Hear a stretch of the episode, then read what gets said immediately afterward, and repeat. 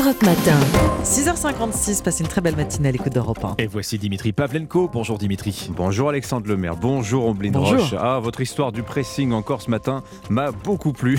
C'est décidément. Non, prenez à ceux qui nous écoutent à partir de maintenant, je vous invite à mettre le réveil un poil plus tôt, une demi-heure plus tôt, quoi. Oui. Qu'est-ce que c'est une demi-heure vous restez au lit. Et vous prenez l'antenne avant un petit peu après 6 heures. Omblin Roche, Alexandre Lemaire, vous allez passer une demi-heure incroyable en musique avec des infos, c'est super. Bonjour, bienvenue, chers auditeurs. On en sait un peu plus ce matin sur la hauteur de la vague de perturbations qui va se lever demain en France. Alors la barre est placée très haut, ça va débrayer de partout, hein. dans l'énergie, à l'école. On nous dit que c'est 7 profs sur 10 qui seront pas là, dans les transports. Ce matin, on va tout vous raconter, les prévisions de trafic, comment les entreprises s'organisent, est-ce qu'il faut un service minimum? Rappelez-vous, on s'était reposé la question, ce vieux serpent de mer hein, qui date de plus de 10 ans. On en avait reparlé à Noël avec la grève à la SNCF. Et est-ce que cette première journée de mobilisation peut ébranler le gouvernement? On va se poser toutes ces questions ce matin. On va aussi parler de santé avec la médecin de santé publique Alice Desbioles. Elle est l'invitée de Sonia Mabrouk tout à l'heure à 8h15. Alice Desbioles, nous l'avions reçue il y a un an pour parler du pass vaccinal. La vidéo a été, euh, de l'in- de l'interview a été vue plus d'un million de fois. Elle revient ce matin avec un livre qui s'appelle Réparer la santé. C'est à 8h15. Tiens, si vous avez des ados à la maison, Ah. peut-être que vous avez Ça passé, vous avez fait soirée Parcoursup euh, Ah non, pas non, encore, ça sera l'année prochaine. C'est l'année hein. prochaine. eh Quelle oui. joie. Parcoursup, la plateforme d'inscription aux études supérieures Europe 1, en partenariat avec LinkedIn, va vous dévoiler d'ailleurs à 7h30 le classement des métiers les plus courus aujourd'hui, les mieux payés, les Ah. métiers d'avenir. Ceux que dans 10 ans on se dira ah bah c'est vraiment un super métier, il a de l'avenir celui-là. Parce que vous savez que là on se pose beaucoup de questions, il y a des métiers qui vont disparaître. Et ben, je vous donne rendez-vous à 7h30. Et puis combien sommes-nous? Un peu plus de 68 millions selon le bilan démographique 2022 de l'INSEE publié hier. C'est 200 000 de plus qu'il y a un an seulement. La natalité baisse. Vous en avez parlé tout à l'heure, Alexandre. Alors pourquoi la natalité baisse? Quelles conséquences ça va avoir sur le débat sur les retraites? Le démographe Hervé Lebras sera avec nous dans un quart d'heure. Voilà pour les grandes lignes directrices jusqu'à 9h. N'oubliez pas aussi, tiens, on de raconte. C'est une semaine spéciale euh, sur l'affaire Daval. Vous pensiez tout savoir sur l'affaire Daval Eh bien non. Christophe Ondelat en a tiré cinq histoires absolument passionnantes. Aujourd'hui, ce sera le témoignage euh, d'Isabelle et Jean-Pierre Fouilleux, les parents d'Alexia. Rendez-vous donc 14h, 15h. Voilà pour le menu. On vous dit à demain. À Alexandre, bon repos. Merci à vous, à tous les deux. Euh, Anissa a dit le temps. Eh bien, ça y est, la neige. Moi, je ne l'ai pas encore vu. hein. J'ai vu le- les routes salées. J'ai pas encore vu la Il y en neige. a hein. beaucoup partout, surtout dans le nord-est du pays. En fait, nous avons 16 départements vigilance orange aujourd'hui, 14 départements vigilance pour la neige. Ils se situent entre l'Isère et le Haut-Rhin en passant par le Puy-de-Dôme. Donc vous voyez que c'est vraiment le centre-est et le nord-est du pays. C'est là que les chutes de neige sont les plus importantes. Des chutes copieuses quand même, Dimitri. On a relevé juste sur la journée d'hier 12 cm dans le centre-ville de Langres. C'est pas mal. Ah oui, c'est pas mal. 8 oui. cm dans le centre-ville de Belfort. Bah, ça tombe bien dans, le nord-est de la France. Alors aujourd'hui, il neige encore à basse altitude. Les chutes de neige vont se calmer dans l'après-midi. Mais attention, on a toujours ce risque d'avalanche euh, sur euh, les Alpes où là aussi, il neige bien. Les Pyrénées-Atlantiques restent en vigilance pluie parce qu'aujourd'hui, on a un ciel de traîne qui se met en place entre la Normandie et les Pyrénées-Atlantiques. Donc tout le long de la façade atlantique, c'est pluvieux, c'est gris, c'est pas terrible. Mais le soleil est de retour. Les Hauts-de-France, la région parisienne, le centre Val-de-Loire, le nord de l'Auvergne auront droit à de belles éclaircies aujourd'hui. Moins 6 à la chaise Dieu ce matin, il fait froid. Moins 2 à. Poitiers, moins 1 à Paris, 1 degré à Bordeaux et 7 à Figari. Merci beaucoup Anissa Dadi. On vous retrouve juste avant 7h30. Je vous souhaite une excellente journée. Bienvenue sur Europe 1. Mercredi 18 janvier, il est 7h. 9 7h, 9h. Europe Matin. Dimitri Et bon Pavlenko. réveil à vous à la une de l'actualité ce matin. Des trains au compte-gouttes, voire pas du tout. Pas ou très peu de métro, moins d'avions dans le ciel. Jeudi noir dans les transports en perspective. À la veille de la mobilisation contre la réforme des retraites, nous allons faire le point sur cette journée de galère qui nous attend. Si vous avez une voiture, eh ben, c'est le moment de la bichonner. Difficile d'en trouver des neuves. Quant au marché de l'occasion, vous allez l'entendre, les prix s'envolent. La cote Argus explose, plus 30% en deux ans. Dans ce journal aussi, l'ouverture aux États-Unis d'un procès pour fraude pour Elon Musk. Et puis, on prendra des nouvelles de Raphaël Nadal en grande difficulté cette nuit à l'Open d'Australie. Europe 1. Le journal Christophe Lamar. Bonjour Christophe. Bonjour Dimitri, bonjour à tous. On ne sait pas si les cortèges contre la réforme des retraites seront bien garnis demain. Ce que l'on sait en revanche, c'est qu'il y aura du monde sur les trottoirs et sur la route, pas pour manifester, mais pour aller travailler ou tout simplement se déplacer. Les prévisions de la SNCF et de la RATP sont tombées. Eh bien, c'est une journée noire qui s'annonce, Baptiste Morin. Oui, le pire sera pour l'axe atlantique. Seulement un TGV sur 5 partira en direction de Rennes, Nantes ou Bordeaux. Sur l'axe est vers Strasbourg, un TGV sur 4 sera maintenu. Un TGV sur 3 sur l'axe nord et l'axe sud-est et un Ouigo sur 3 seulement aussi. Ce sera pire côté TER, un seul train sera maintenu sur 10 et encore pire pour les intercités aucune circulation n'est prévue demain. La RATP annonce la fermeture de trois lignes de métro, les lignes 8, 10 et 11. Seules les lignes automatiques fonctionneront normalement.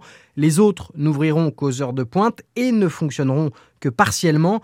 Un train sur trois pour les RER e A et B, un sur 10 pour les RER e C, D et E. Les perturbations seront moins fortes sur les bus, 2 sur 3 circuleront et 3 tramways sur 4 seront maintenus. Baptiste Morin du service économie d'Europe 1. Difficulté aussi dans l'aérien. Un vol sur cinq supprimé à Orly. Des perturbations et des retards sont à prévoir sur les vols maintenus. Mobilisation importante aussi dans l'éducation nationale. Les syndicats du primaire annoncent 70% de grévistes. Aucune estimation pour les collèges et les lycées.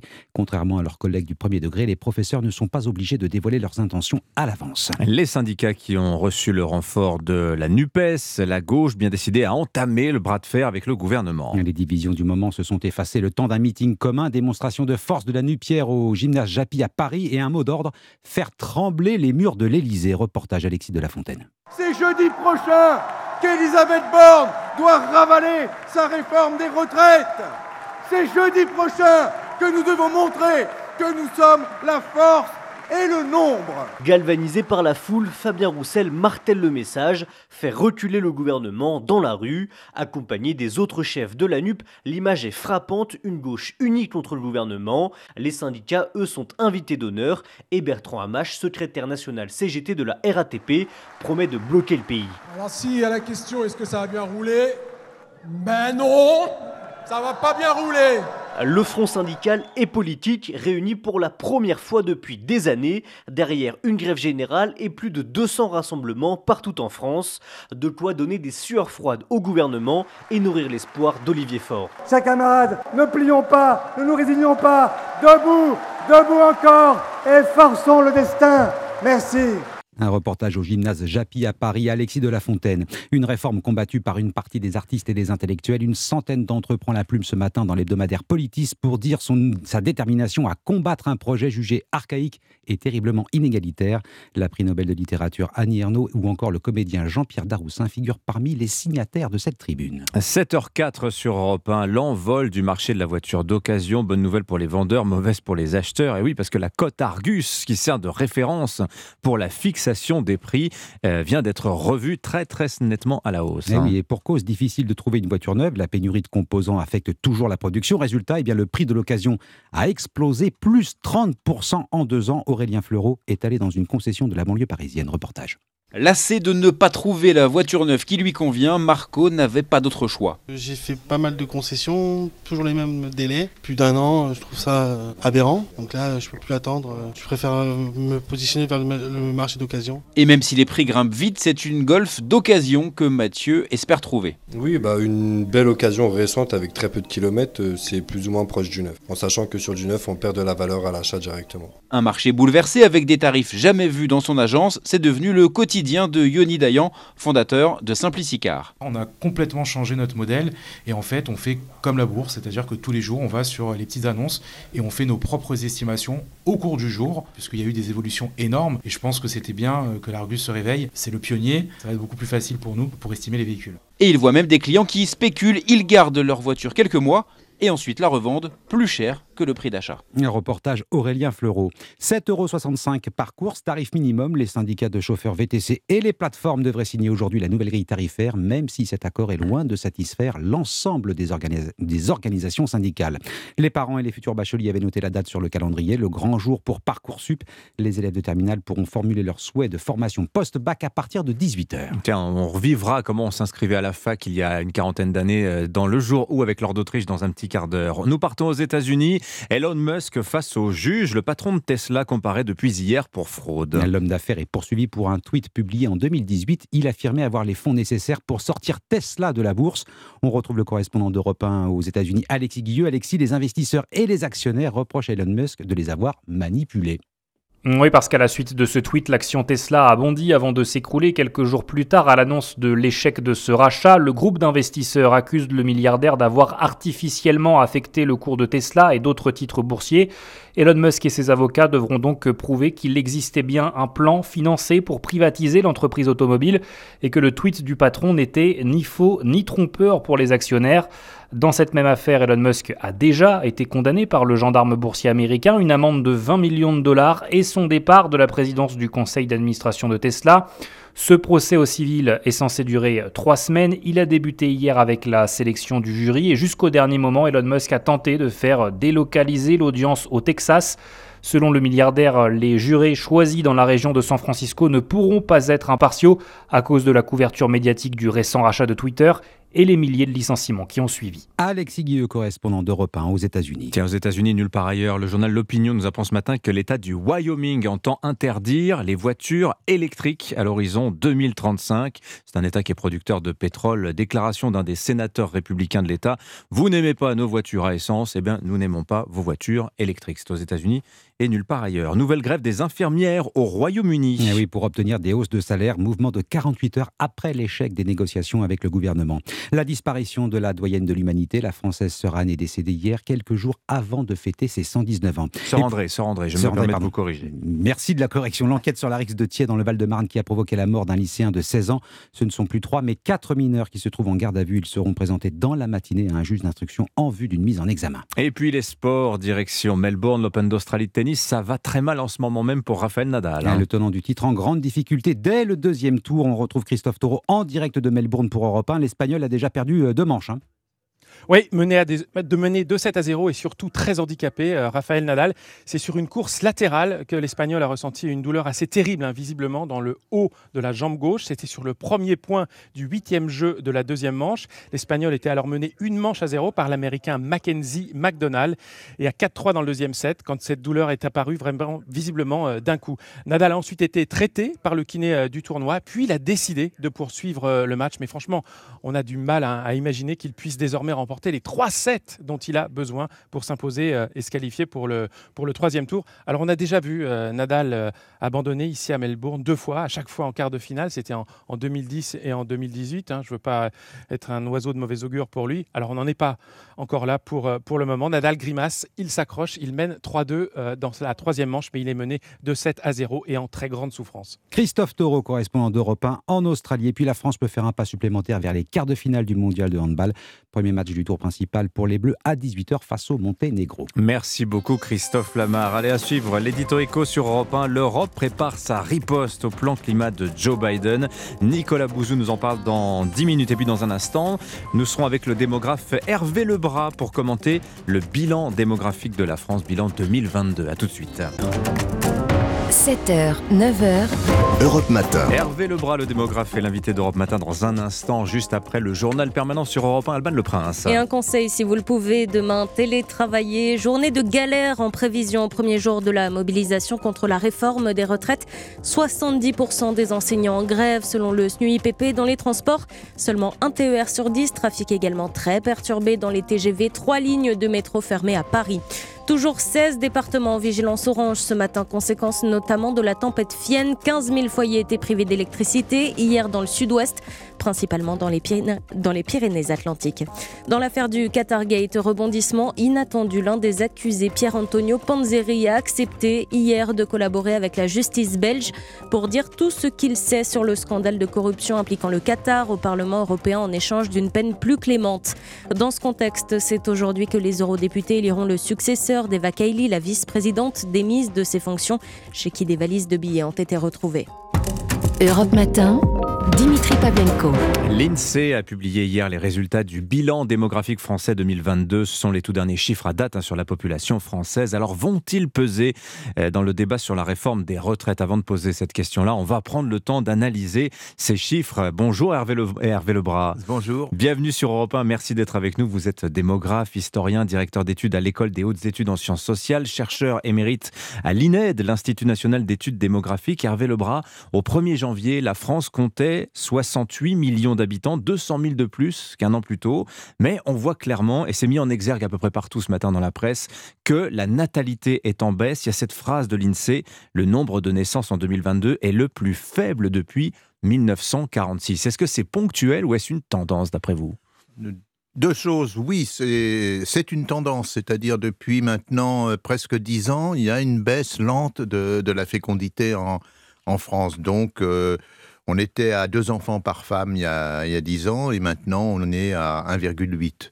Donc ça, c'est l'aspect hmm. euh, tendanciel. C'est insuffisant pour le renouvellement des générations, si je m'en réfère à mes cours de lycée. Parce que, hein. Mais je ne vais pas agiter à, nouveau le drapeau, mais euh, le renouvellement de la population, c'est aussi par l'émigration. Hmm. Si vous prenez actuellement l'augmentation pour l'année dernière de la population, qui est de 200 000 personnes, il y a 50 000 avec euh, les naissances en supérieures au décès, ce qu'on appelle, hein. le solde naturel, et puis 150 000 de soldes migratoires. Le solde migratoire, c'est euh, à la fois des, le solde des étrangers et le solde des Français. Mm. Mais donc, euh, on se rapproche d'un moment où effectivement, ça la croissance sera assurée plutôt par le solde migratoire si la fécondité continue à baisser. Alors, en même temps, euh, l'idée de dire c'est la plus basse, euh, le plus bas nombre de naissances, c'est un peu dramatisé parce qu'il est le plus bas de 5000 par rapport à il y a deux ans, de 10 000 par rapport à, euh, je crois que c'était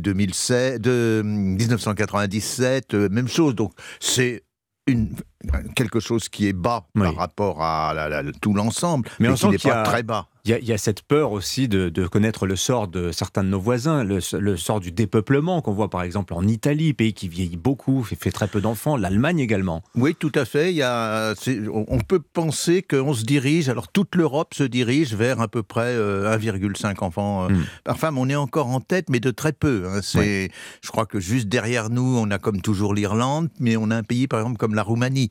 Alors les pays qui se dépeuplent en Europe, c'est euh, beaucoup plus à cause de de l'émigration des pays comme euh, la Bulgarie, comme la Roumanie, et une émigration qui est en fait euh, hmm. très souvent européenne. C'était, vous savez, la cause du Brexit euh, était liée à la présence de nombreux travailleurs venus des anciens pays de l'Est. Ah où l'économie et la géopolitique ont des influences sur la démographie. Alors dans le détail, Hervé Lebras, intéressant de constater que les grandes métropoles françaises sont plus, les plus touchées par la crise des berceaux. On voit qu'il y a de moins en moins de naissances à Lille, à Paris, à Lyon, et à l'inverse, beaucoup de nouveau-nés sur la façade atlantique, hein, les départements des Landes, du Morbihan, etc. Comment vous analysez ces disparités?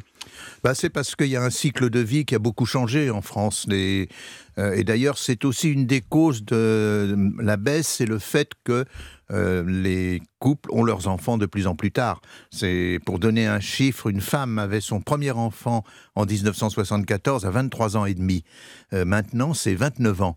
Donc, euh, ce retard crée un, une baisse, on pourrait dire artificielle de la natalité parce que ces enfants naîtront, mais un peu plus tard. Mais quel impact ça a sur le fait que dans les grandes villes, on fasse moins d'enfants Parce que dans les grandes villes, c'est la, suite de, de, cette histoire de cycle de vie.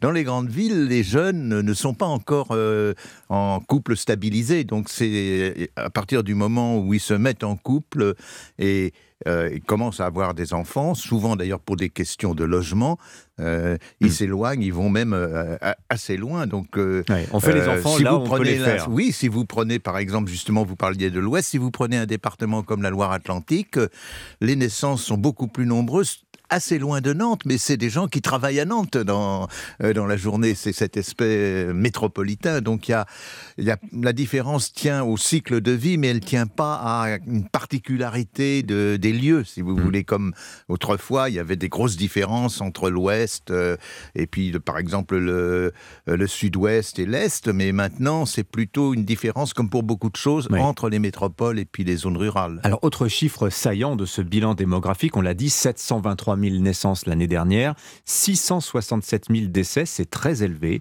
Euh, la mortalité progresse. Est-ce que c'est ponctuel? Est-ce que c'est la queue de comète du Covid, Hervé Lebras Ou est-ce qu'il y a d'autres choses? Alors, elle progresse parce que la population est plus âgée. Donc le nombre, il faut se méfier que le nombre de décès n'est pas un bon indicateur. Il faut euh, regarder, et l'INSEE le publie, il faut regarder l'évolution de l'espérance de vie. qui stagne. Hein. Et elle stagne, mais euh, la France n'est pas mauvaise en ce sens que si on compare à 2019, euh, on, qui est la dernière année sans Covid, on a perdu un mois et demi d'espérance de vie.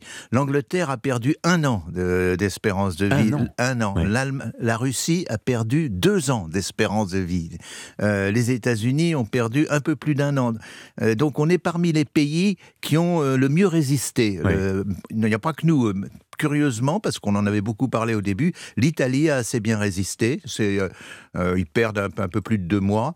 Euh, L'Espagne aussi, mais on sent qu'il y a au fond les systèmes de santé, par exemple le système de santé anglais dont on le voit est à bout de souffle, n'ont pas permis de bien récupérer, pas simplement le Covid, mais après le gros choc du Covid, alors que la France a récupéré. Je ne vais pas vous demander ce que vous pensez de la réforme des retraites, Hervé Lebrun, mais tout de même, ces chiffres, est-ce que objectivement, ils ne plaident pas en faveur d'une réforme pour, comment dire, pas sauver, mais en tout cas euh, s'assurer d'un avenir pérenne pour le système par répartition, le niveau des pensions pour les retraités. Oui, oui et non. C'est-à-dire qu'il il faut voir, c'est un, tout très complexe et vous l'exposez cette euh, cette réforme. Mais sur le point qui m'intéresse, qui est euh, l'intervention, si on peut dire, de l'espérance de vie, je dirais plutôt que ça rend moins urgente, malheureusement, au fond, d'une certaine manière, la la, réforme des retraites parce que l'espérance de vie ne progresse plus, justement. Parce qu'il n'y a pas simplement par rapport à 2019, mais maintenant, depuis pratiquement 5 ans, l'espérance de vie en France progresse très peu. Or, dans les... 79 ans pour les hommes, 85 pour les femmes. Or, dans les prévisions du corps, euh, le comité d'orientation des retraites, il table sur une augmentation de l'espérance de, ah.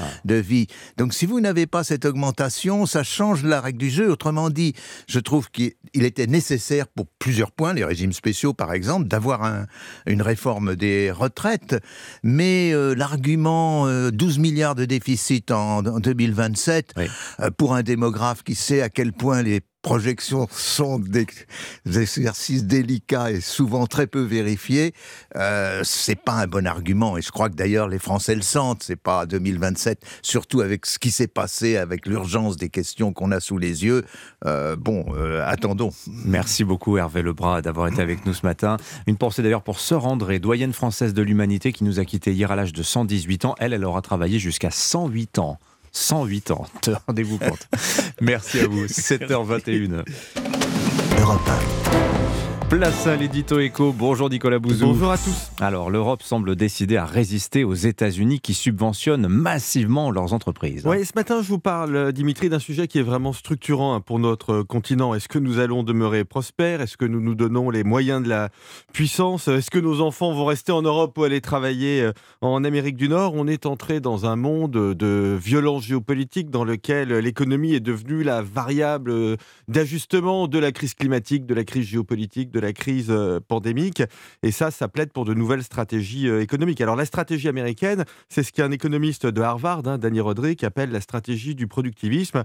C'est une sorte d'économie de guerre. Hein. Il s'agit de concentrer hmm. des moyens publics euh, et des moyens privés vers le réarmement industriel pour lutter contre la crise climatique, pour se protéger contre les chocs géopolitiques. C'est la logique de l'IRA. Hein. Exactement, c'est la logique de l'Inflation Reduction Act dont on a beaucoup parlé aux 370 milliards de subventions publiques américaines. Qui est beaucoup plus un plan justement de réarmement industriel qu'un plan de réduction de l'inflation en réalité. Alors comment va réagir l'Europe puisque c'est le thème de votre chronique du jour Mais bien, enfin sur le papier en tout cas, hein, l'Europe semble avoir, semble avoir compris qu'elle est menacée euh, par justement ce réarmement industriel américain qui pourrait se traduire par des délocalisations de l'Europe vers les États-Unis et c'est la raison pour laquelle l'Union européenne prévoit de mettre en place un fonds de 365 milliards euh, d'euros. Alors c'est à peu près le montant d'ailleurs hein, de l'Inflation Reduction Act et un choc de simplification hein, pour euh, accorder euh, aides européennes aux, entreprises, parce que pour l'instant, c'est vrai qu'on n'y comprend rien. Ursula von der Leyen devrait d'ailleurs en parler à Davos, qui se déroule en ce moment. Est-ce que vous êtes optimiste pour, sur l'aboutissement de cette réponse européenne? Bah écoutez, ce que ça montre en tout cas, c'est qu'il ne faut pas enterrer l'Union européenne hein, euh, et l'économie européenne en règle générale. Et d'ailleurs, les chiffres récents plaident plutôt pour ça. Hein. On a vu qu'on n'avait pas eu de récession en Allemagne fin 2022, quasiment 2% de croissance sur l'ensemble de l'année.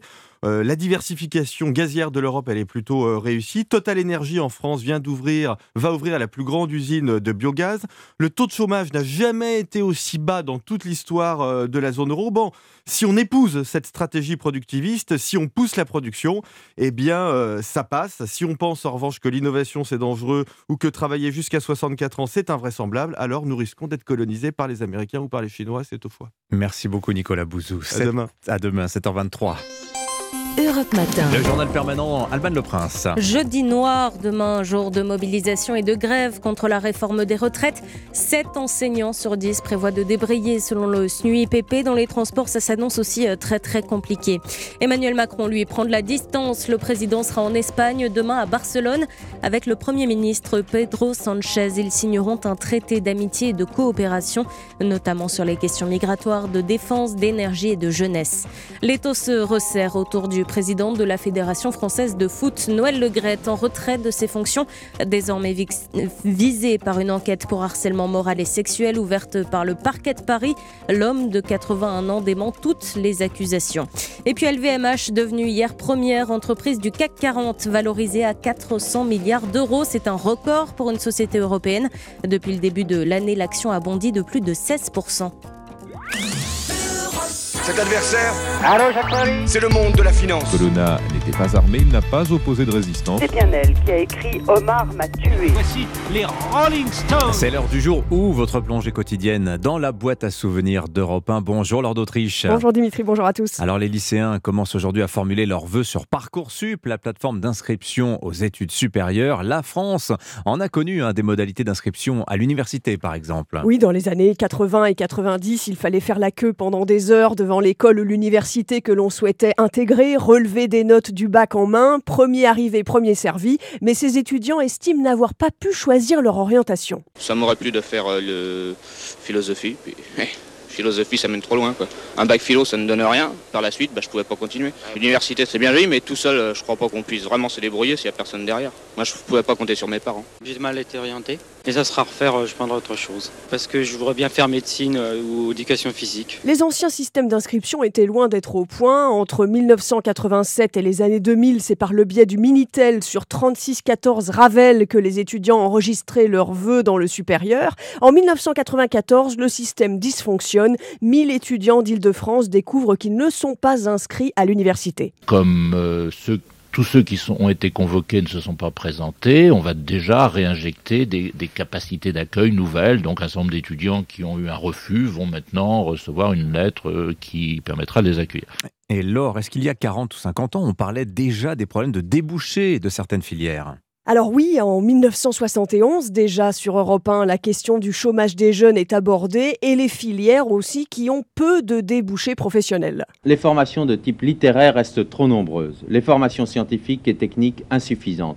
C'est pourtant là que d'ici 1975, on prévoit le plus de débouchés. Il y a aussi des phénomènes de mode sur certaines filières, explique en 1995 sur Europe 1 le président de l'université parien, Yves Gégouzeau. Alors je dirais qu'il y a au, au hit parade, il y a, euh, il y a des arts plastiques euh, où on a peu près euh, cinq demandes pour une place. Certains anciens étudiants racontent aussi que la pression sur l'orientation était beaucoup moins importante dans les années 70-80 qu'aujourd'hui. Ce qui les angoissait, c'était d'obtenir le bac, de quitter les parents et de trouver un logement. Oh, c'est toujours pareil finalement. Merci beaucoup Lord d'Autriche pour ce bain de mémoire. Je rappelle à 8h15, c'est la docteure Alice Desbioles qui sera au micro de Sonia Mabrouk pour son nouveau livre. On va parler avec elle de santé publique et des euh, conséquences, euh, des leçons à tirer aussi de la crise du Covid par exemple. Ne manquez pas dans un quart d'heure l'édito international de Vincent Hervouette qui reviendra ce matin sur cet index de persécution des chrétiens dans le monde. Ils sont 360 millions fortement discriminés. Ce sera juste après le journal de 7h30 qui arrive dans un instant. Europe Matin. Le temps sur Europe 1, Anissa Dadi. Attention ce matin sur les routes. Hein. La neige est présente avec plusieurs départements vigilance orange, 14 départements pour le centre-est et le nord du pays, mais La Bretagne est concernée par ces chutes de neige et la circulation est par endroits impossible sur certains axes des côtes d'Armor. Soyez très prudents, notamment aux abords de Guingamp. On a de la neige au sol, ça tient, il y a des accidents en cours. Donc voyez que la neige, elle ne tombe pas que dans le nord et dans l'est du pays. Ce matin, la Bretagne est, est concernée. On a un temps un petit peu plus calme qu'hier avec le retour du soleil entre les Hauts-de-France et les Pyrénées cet après-midi. Toujours gris et pluvieux entre les Alpes et l'Alsace. Ce matin, on a moins 4 à Gap, il fait froid, moins 2 à Lille et à Rouen, moins 1 à Paris, 3 degrés à Marseille et 6 pour Bastia. Merci beaucoup Anissa, excellente journée. Soyez les bienvenus sur Europe 1. Nous sommes le mercredi 18 janvier, 7h30. Europe Matin. 7h, 9h. Dimitri Pavlenko. Mais tiens, justement, les routes, on en parlait à l'instant avec Anissa. Attention à l'état de la chaussée. La sécurité routière lance l'alarme. Voirie déformée, signalisation inexistante, des défauts responsables d'un tiers des accidents mortels chaque année. Reportage dans un instant. Le portrait de Marilyn, également dans ce journal. Elle a 64 ans, poissonnière, pour pouvoir compléter sa pension de retraite. J-1 avant la mobilisation contre la réforme du gouvernement. Et puis, énorme surprise en provenance de Melbourne. Ça vient de se passer à l'instant l'élimination du tenant du titre, Raphaël Nadal.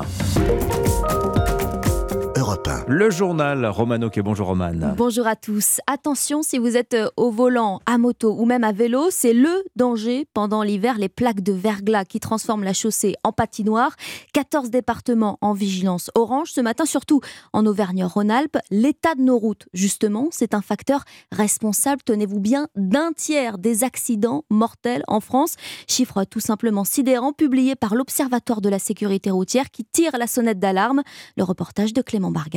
Dans son garage, Miguel reçoit de plus en plus de clients aux véhicules amochés, bien souvent à cause d'un défaut de voirie. Au niveau des trains roulants, ça s'ouvre beaucoup plus. Les jantes fissurées, les amortisseurs qui fuient de plus en plus à cause des, gros chocs euh, nid de poule. Donc euh, les trous dans la chaussée, c'est de pire en pire. Nid de poule, travaux mal sécurisés, absence de marquage au sol. Il y a quelques mois, Isabelle, motard aguerrie, a eu un grave accident en butant sur un séparateur de voie. Quadruple fracture, vraiment l'omoplate euh, complètement explosée. C'était un défaut de voirie puisque le séparateur de bus avait été mis en place et il n'y avait pas encore de marquage. Aujourd'hui en France, 30% des accidents mortels sont liés à un défaut de la route, un chiffre alarmant pour Didier Renoux, délégué général de la Fédération française des motards en colère. Il y a certainement une influence notable du fait que beaucoup de routes ont été décentralisées, puisque l'État s'est dessaisi d'une partie du réseau national qui sont devenues donc des routes départementales, et il est clair qu'il y a un problème dans l'entretien des routes. En 2012, la France figurait en tête du classement du Forum économique mondial pour la qualité de ses infrastructures routières. Elle a chuté au 18e rang en 2019. Clément Barguin. Prudence donc si vous êtes sur la route ce matin. D'ailleurs, demain, vous ne serez pas seul. Journée noire dans les transports en commun, un TER sur 10, même fréquence pour les Transiliens en Ile-de-France. Préavis de grève à la RATP, la SNCF, dans l'enseignement, l'énergie également. J-1 avant la mobilisation contre la réforme des retraites. Un point cristallise la colère depuis le départ. Hein. C'est l'âge de départ à 64 ans. Oui, un allongement indispensable, dit le gouvernement, pour financer la revalorisation des pensions à 1200 euros.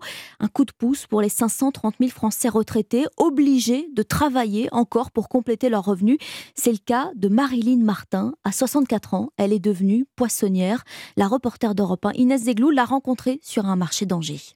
Là, j'ai du merlu encore en pavé. Sinon, bah, il y a le filet de merlan, comme d'habitude. 64 ans, retraitée, et pourtant chaque matin à 5 h dans sa camionnette bleue de poissonnière, Marilyn Martin a les mains dans la glace. Elle n'a pas le choix. Eh ben, j'ai 1026 de retraite, avec le logement à payer, le chauffage, les assurances. Si vous arrêtez de travailler maintenant, avec vous pouvez pas vivre. Non, avec 1000 euros, non. Une situation qui émeut ses plus fidèles clients. C'est moi la plus vieille.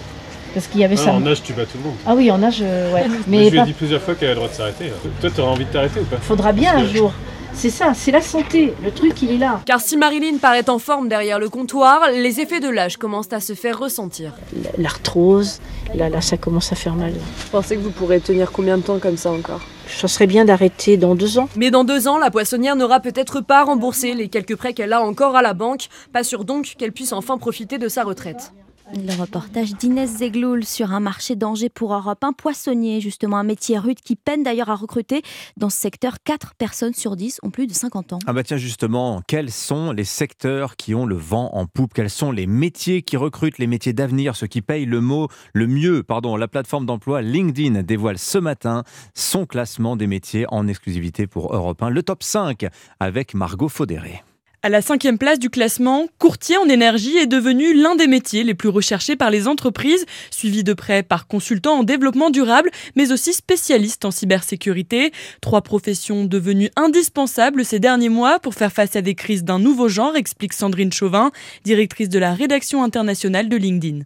Ce sont les métiers en lien avec la crise énergétique. Ensuite, la cybersécurité, les hôpitaux notamment qui se sont fait hacker euh, régulièrement leur système euh, informatique. Et donc, toutes les entreprises investissent dans ce type de profil pour sécuriser leurs infrastructures. Et des filières entières pourraient se développer autour de ces missions qui mobiliseront plusieurs personnes dans l'entreprise. Un responsable RSE, il a évidemment euh, une équipe. C'est vrai dans la cybersécurité, c'est pas une personne qui s'occupe de la cybersécurité. Ça veut dire qu'il y a aussi toute une panoplie de compétences d'ingénierie pour la cybersécurité qui vont être très recherchées euh, dans les entreprises. Reste à savoir si elles parviendront à recruter. Aujourd'hui, sur LinkedIn, seulement deux candidats en moyenne se présentent à chaque offre d'emploi, contre huit avant le Covid. Margot Faudéré, palmarès LinkedIn en exclusivité pour Europe 1 à retrouver sur europe1.fr et votre application. Alors, comment bien choisir son métier? Comment trouver sa voie? C'est la mission de Parcoursup, hein, la plateforme d'études supérieures. Les inscriptions débutent à 18h. Eh oui, c'est le grand jour. Un mois et demi pour formuler ses vœux post-bac. Le retour aussi de la machine à stress pour les lycéens de terminale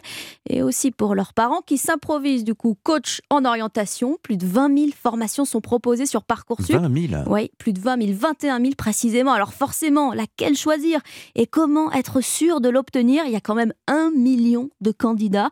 Bref, la tension monte. Rassurez-vous, c'est le cas dans beaucoup de familles, n'est-ce pas Louis Salé? Oui, surtout lorsque l'enfant est indécis comme la fille de Magali à Angers. C'est toujours le même euh, constat, c'est mais oui mais euh, maman comment tu veux que je fasse euh, sachant que je ne sais pas quoi faire? C'est compliqué donc on accompagne, on essaie de pas montrer qu'on est stressé. Le fils d'Alexandra souhaite lui intégrer une classe préparatoire scientifique mais sa mère craint qu'il ne soit pas accepté là où il postule. Pour certains, on a l'impression que c'est un peu un jeu de roulette quoi, que c'est vraiment un jeu du hasard, c'est ça qui fait peur quoi. Il y en a qui vont vous dire ah bah non, de toute façon les lettres de motivation, ils les regardent pas. Ah bah non, de toute façon en province, ils prennent pas les paris voilà, on a l'impression qu'il n'y a pas toujours de justice, en fait, que parfois il y a un petit peu d'injustice. Il faut aussi avoir suivi les bonnes matières au lycée pour ne se fermer aucune porte. Depuis la disparition des filières S, ES, L, les parents se penchent sur les questions d'orientation dès la seconde. C'est le cas de Vanessa. Quand un enfant ne sait pas ce qu'il veut faire, comment voulez-vous qu'il choisisse ses spécialités? C'est impossible. On a des conférences, on regarde sur Horizon, qui est un site en fait qui montre aux jeunes quelle spécialité oriente vers quoi. Prochaine étape à ne pas rater, les terminales ont jusqu'au 9 mars pour saisir leurs vœux. Louis Salé pour Europe 1 et vous. Il va falloir gérer le stress dernière phase d'admission en septembre prochain.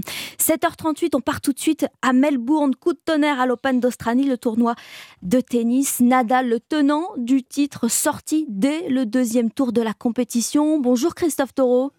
Bonjour. Vous êtes le correspondant d'Europe 1 euh, à Melbourne. Alors c'est l'américain McDonald qui n'a fait qu'une bouchée du roi espagnol gêné par une blessure. Une bouchée, vous y allez, vous y allez fort. Ouais, c'était il y a, cinq minutes, hein, simplement. Euh, Raphaël Nadal s'est incliné effectivement face à, l'américain Mackenzie McDonald, 65e mondial, 6-4, 6-4, 7-5. le tournant du match a été euh, la blessure de l'Espagnol hein, sur le premier point du huitième jeu de la deuxième manche, une douleur survenue dans, le haut de la cuisse. Alors Nadal a ensuite été euh, traité hein, par le, kinésithérapeute du tournoi et il a choisi de continuer le match, mais c'est en boitant qu'il l'a terminé. Et c'est l'américain Mackenzie McDonald donc qui verra le troisième le troisième tour pardon, de, de cet Open d'Australie. Depuis son titre euh, à Roland Garros l'année passée, bien, Nadal, on le voit, hein, il enchaîne les, pépins physiques. On se souvient qu'il avait déjà été contraint au forfait à Wimbledon avant les demi-finales. Et le, le voilà donc éliminé euh, au deuxième tour de cet Open d'Australie, une nouvelle fois euh, trahi par son corps, même si, il faut le reconnaître, un Mackenzie McDonald a pleinement su jouer sa chance. Donc Nadal, le tenant du titre, éliminé ici à Melbourne. Merci Christophe Taureau à Melbourne pour Europe 1. On vous retrouvera d'ailleurs dans le journal de 8h pour reparler de cette grosse surprise, on peut le dire, de l'Open d'Australie. Ah a un univers impitoyable, décidément, le tennis. Merci beaucoup Roman Oquet, c'était votre journal. On va vous retrouver tout à l'heure à 9h, dans 10 minutes, l'édito politique de Vincent Trémollet de, de Villers du Figaro. Et puis dans un instant, Vincent Hervouette pour son édito international va nous parler de cet index de persécution des chrétiens dans le monde. Les chiffres sont effarants. À tout de suite.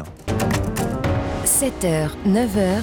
Europe Matin. L'édito international de Vincent Hervouette dans un instant, juste après le journal permanent Alban Le Prince. Un tour de chauffe hier soir contre la réforme des retraites. Environ 500 personnes ont défilé à Marseille, flambeau en main sur la Canebière, à l'appel de la CGT. Une première mobilisation avant le grand jour. Demain, les grèves s'annoncent très suivies. 70% des enseignants n'iront pas travailler selon le SNUIPP. Beaucoup de difficultés à prévoir également dans les transports, à la SNCF et à la RATP avec par exemple seulement un TER sur 10. Il y a de moins en moins de Français surendettés. Le nombre de dossiers déposés auprès de la Banque de France a baissé de 7% l'année dernière par rapport à 2021, un chiffre qui s'explique notamment par l'encadrement du crédit à la consommation et le recul du chômage. Et puis une quatrième interpellation hier dans l'affaire de la RIX qui a fait un mort lundi à Thiers dans le Val-de-Marne. Les quatre suspects âgés de 15 et 16 ans seront présentés ce matin à un juge d'instruction en vue d'une mise en examen. Europe Matin.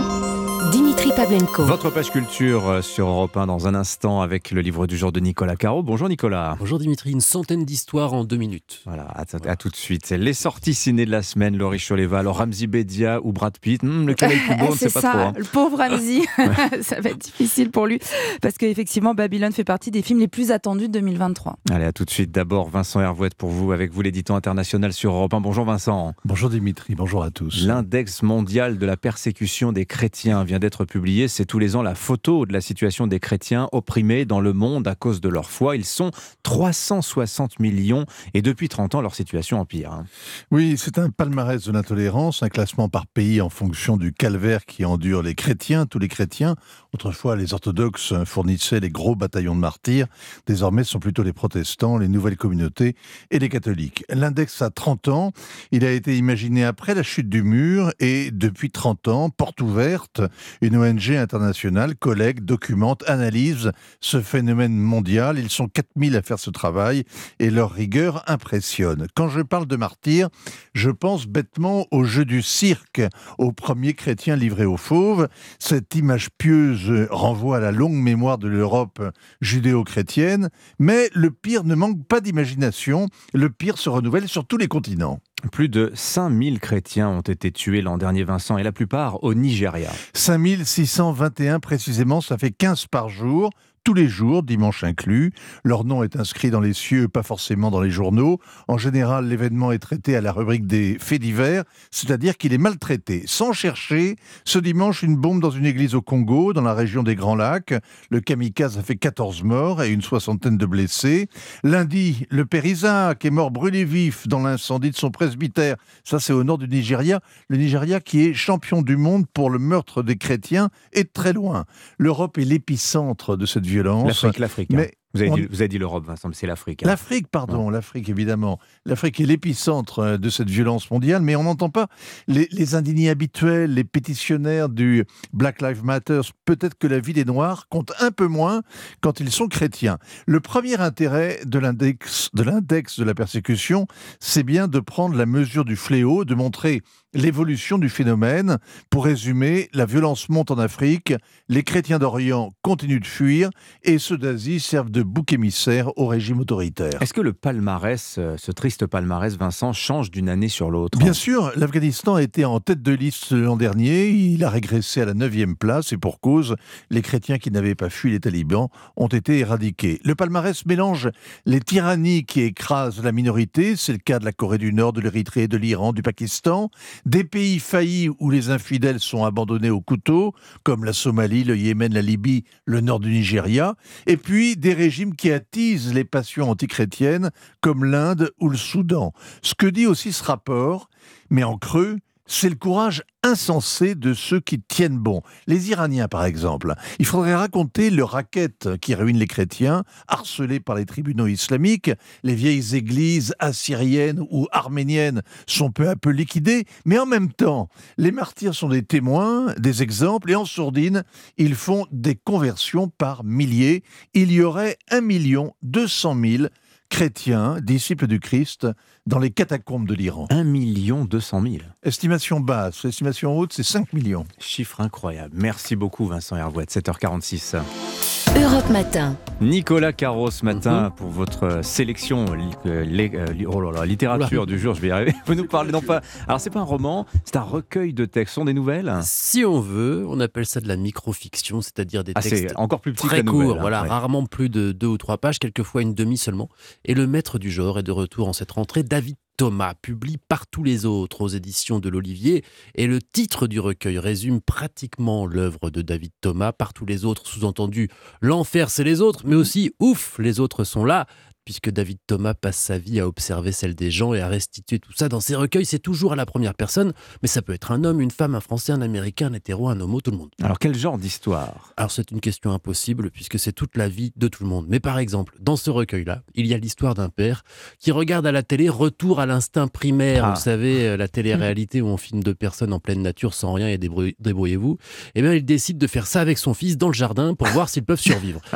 Une autre, rien à voir mais je l'adore, la nouvelle s'appelle Triple Con. Ah. Un type est sur l'autoroute, un chauffard le double à une vitesse insensée et en plus il lui fait une queue de poisson. Ça, se fait énerve. Ah oui. Mais l'abruti en question vend sa voiture manifestement puisque sur le pare-brise arrière, il y a un panneau à vendre avec son numéro de téléphone. Alors, le héros note le numéro et l'appelle. L'autre répond, il se crie dessus, il s'engueule, il raccroche et le narrateur se dit que ça lui a fait beaucoup de bien en fait. Ah oui. Alors il le met dans son répertoire sous le nom Triple Con et quand dans la vie, il subit une contrariété, il appelle Triple Con et il s'engueule et l'autre menace de lui casser la gueule et notre ami crie un bon coup et ça lui fait du bien.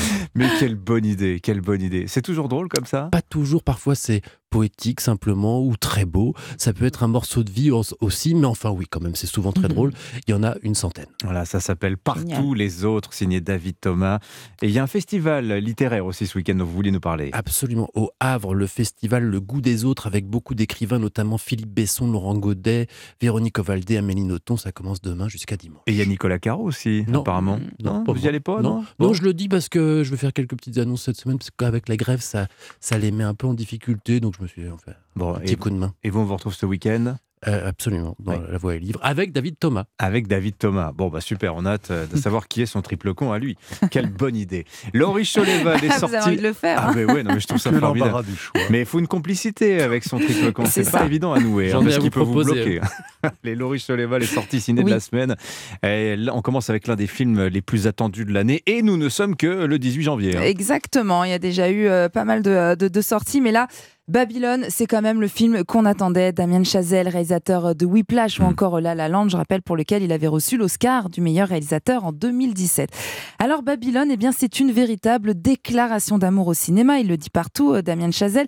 C'est une grande fresque de plus de trois heures, il faut le dire, absolument grandiose, parfois dégoûtante aussi. On est dans le Los Angeles des années 20. C'est une période décisive pour Hollywood, car c'est le moment où le cinéma passe du muet au parlant. C'est une période aussi glorieuse que cruelle. Et on va suivre eh bien, trois destins croisés. Jack Conrad, acteur emblématique d'Hollywood. Donc ça, c'est Brad Pitt. Ça, c'est Brad Pitt. Nelly Laroy, une jeune actrice qui veut devenir Mm. une star à tout prix. Margot C'est Robbie. Margot, exactement. Et Manny Torres, qui est vraiment euh, la, la, la révélation du film, l'acteur euh, Diego euh, Calva, qui joue cet immigré devenu assistant passionné de cinéma qui rêve d'intégrer ce milieu. Je crois que ce que nous faisons ici à Hollywood est du grand art. C'est... C'est l'heure du feu d'artifice Je veux faire partie de quelque chose de plus grand. Quelque chose qui dure, qui a du sens. Alors un casting incroyable évidemment. Euh, si le- la thématique du film vous fait penser à un célèbre film avec Jane Kelly, et c'est normal. Singing le in the Rain, c'est exactement l'histoire, ouais. C'est la- C'est la même histoire, mais version euh, trash, drogue, sexe, alcool, aucune limite. On voit tout l'envers du décor euh, d'Hollywood, tout est démesuré. On rit, on danse, on vomit. C'est vraiment la chute d'une époque, c'est le début d'une nouvelle. On vit tous ces tournages à la chaîne, on est en plein air, au milieu du désert californien, et puis on se retrouve dans les studios brûlants d'Hollywood avec l'arrivée du son. Brad Pitt, il a déclaré que le tournage était encore plus fou le scénario. Et c'est vrai, le film, il est épuisant et génial à la fois. Euh, vraiment, on en prend plein les yeux, qu'on aime ou qu'on n'aime pas. C'est du vrai beau cinéma. Et pour accompagner toute cette extravagance, il y a quand même, comme toujours, une sublime partition musicale, la musique de Justin Hurwitz. C'est sa cinquième collaboration avec Damien Chazelle. Il avait déjà remporté deux Oscars pour La La Land. Il vient de remporter le Golden Globes de la meilleure musique pour Babylone. Bon voilà, je pense que ça promet pour, Ouais. euh, pour les Oscars. Non, allez-y, c'est vraiment du joli cinéma. Non, véritablement. Et vous pouvez réécouter d'ailleurs l'entretien Mm. euh, qu'Adrien Baget a, a- a fait avec euh, Damien Chazelle. Ça, on l'a diffusé lundi matin et c'est à retrouver évidemment en podcast sur europe1.fr. C'est interview remarquable et Damien Chazelle est quelqu'un de remarquable. Un coup Mm. de cœur aussi, cinéma français, pour la comédie de Youssef Salem. Oui, Youssef Salem, alors c'est le titre du film, Youssef Salem a du succès. C'est un film de. ah oui, pardon, j'ai cru que c'était le réalisateur. Moi, j'ai rien compris. moi. je vous en prie. C'est vrai qu'on s'y perd. hein. Oui. C'est un film de Baya Kasmi, c'est cinglant, drôle, émouvant et surtout, je pense que c'est l'un des plus jolis rôles pour euh, Ramzi Bedia qui justement nous pitch le film. En fait, c'est un écrivain qui a toujours rêvé d'avoir du succès, qui n'en a pas, et le jour où il en a, c'est avec le livre qu'il faut pas. Parce qu'il a raconté plein de conneries sur sa famille, bien entendu. Sa mère ne couche pas avec le maître nageur, mais c'est de la fiction, donc il écrit un livre, et c'est malheureusement le- pas le bon livre. Et c'est le concours, carrément. Et Vraiment, Ramzi, ouais, non, en vrai, le pitch, est- le pitch est, est très drôle. C'est coécrit hein, par euh, Baya Kasmi et Michel Leclerc. Et Ramzi est absolument génial. Voilà, très touchant dans ce film. Voilà, Youssef Salem a du succès et Babylone, votre Mm. Eh oui. sélection ciné. Il y a Laurie Choleva. Merci beaucoup, Laurie. À la Avec semaine plaisir. prochaine. Nicolas, je vous dis donc à demain. À demain. Allez, l'édito politique arrive euh, dans un instant, signé Vincent Trémollet de Villers. Juste après, le journal permanent sur Europe 1, Alban Le Prince. Europe Matin. Quelle sera l'ampleur de la mobilisation demain contre la réforme des retraites? Eh bien, les syndicats veulent frapper et frapper fort. 7 enseignants sur 10 seront en grève selon le SNUIPP. Dans les transports, énormément de difficultés à prévoir aussi, hein, avec euh, par exemple un TER sur 10. Emmanuel Macron, lui, suivra la mobilisation de loin puisque le président se rend en Espagne où il doit signer avec le Premier ministre un traité d'amitié et de coopération, notamment sur les questions migratoires, de défense, d'énergie de jeunesse.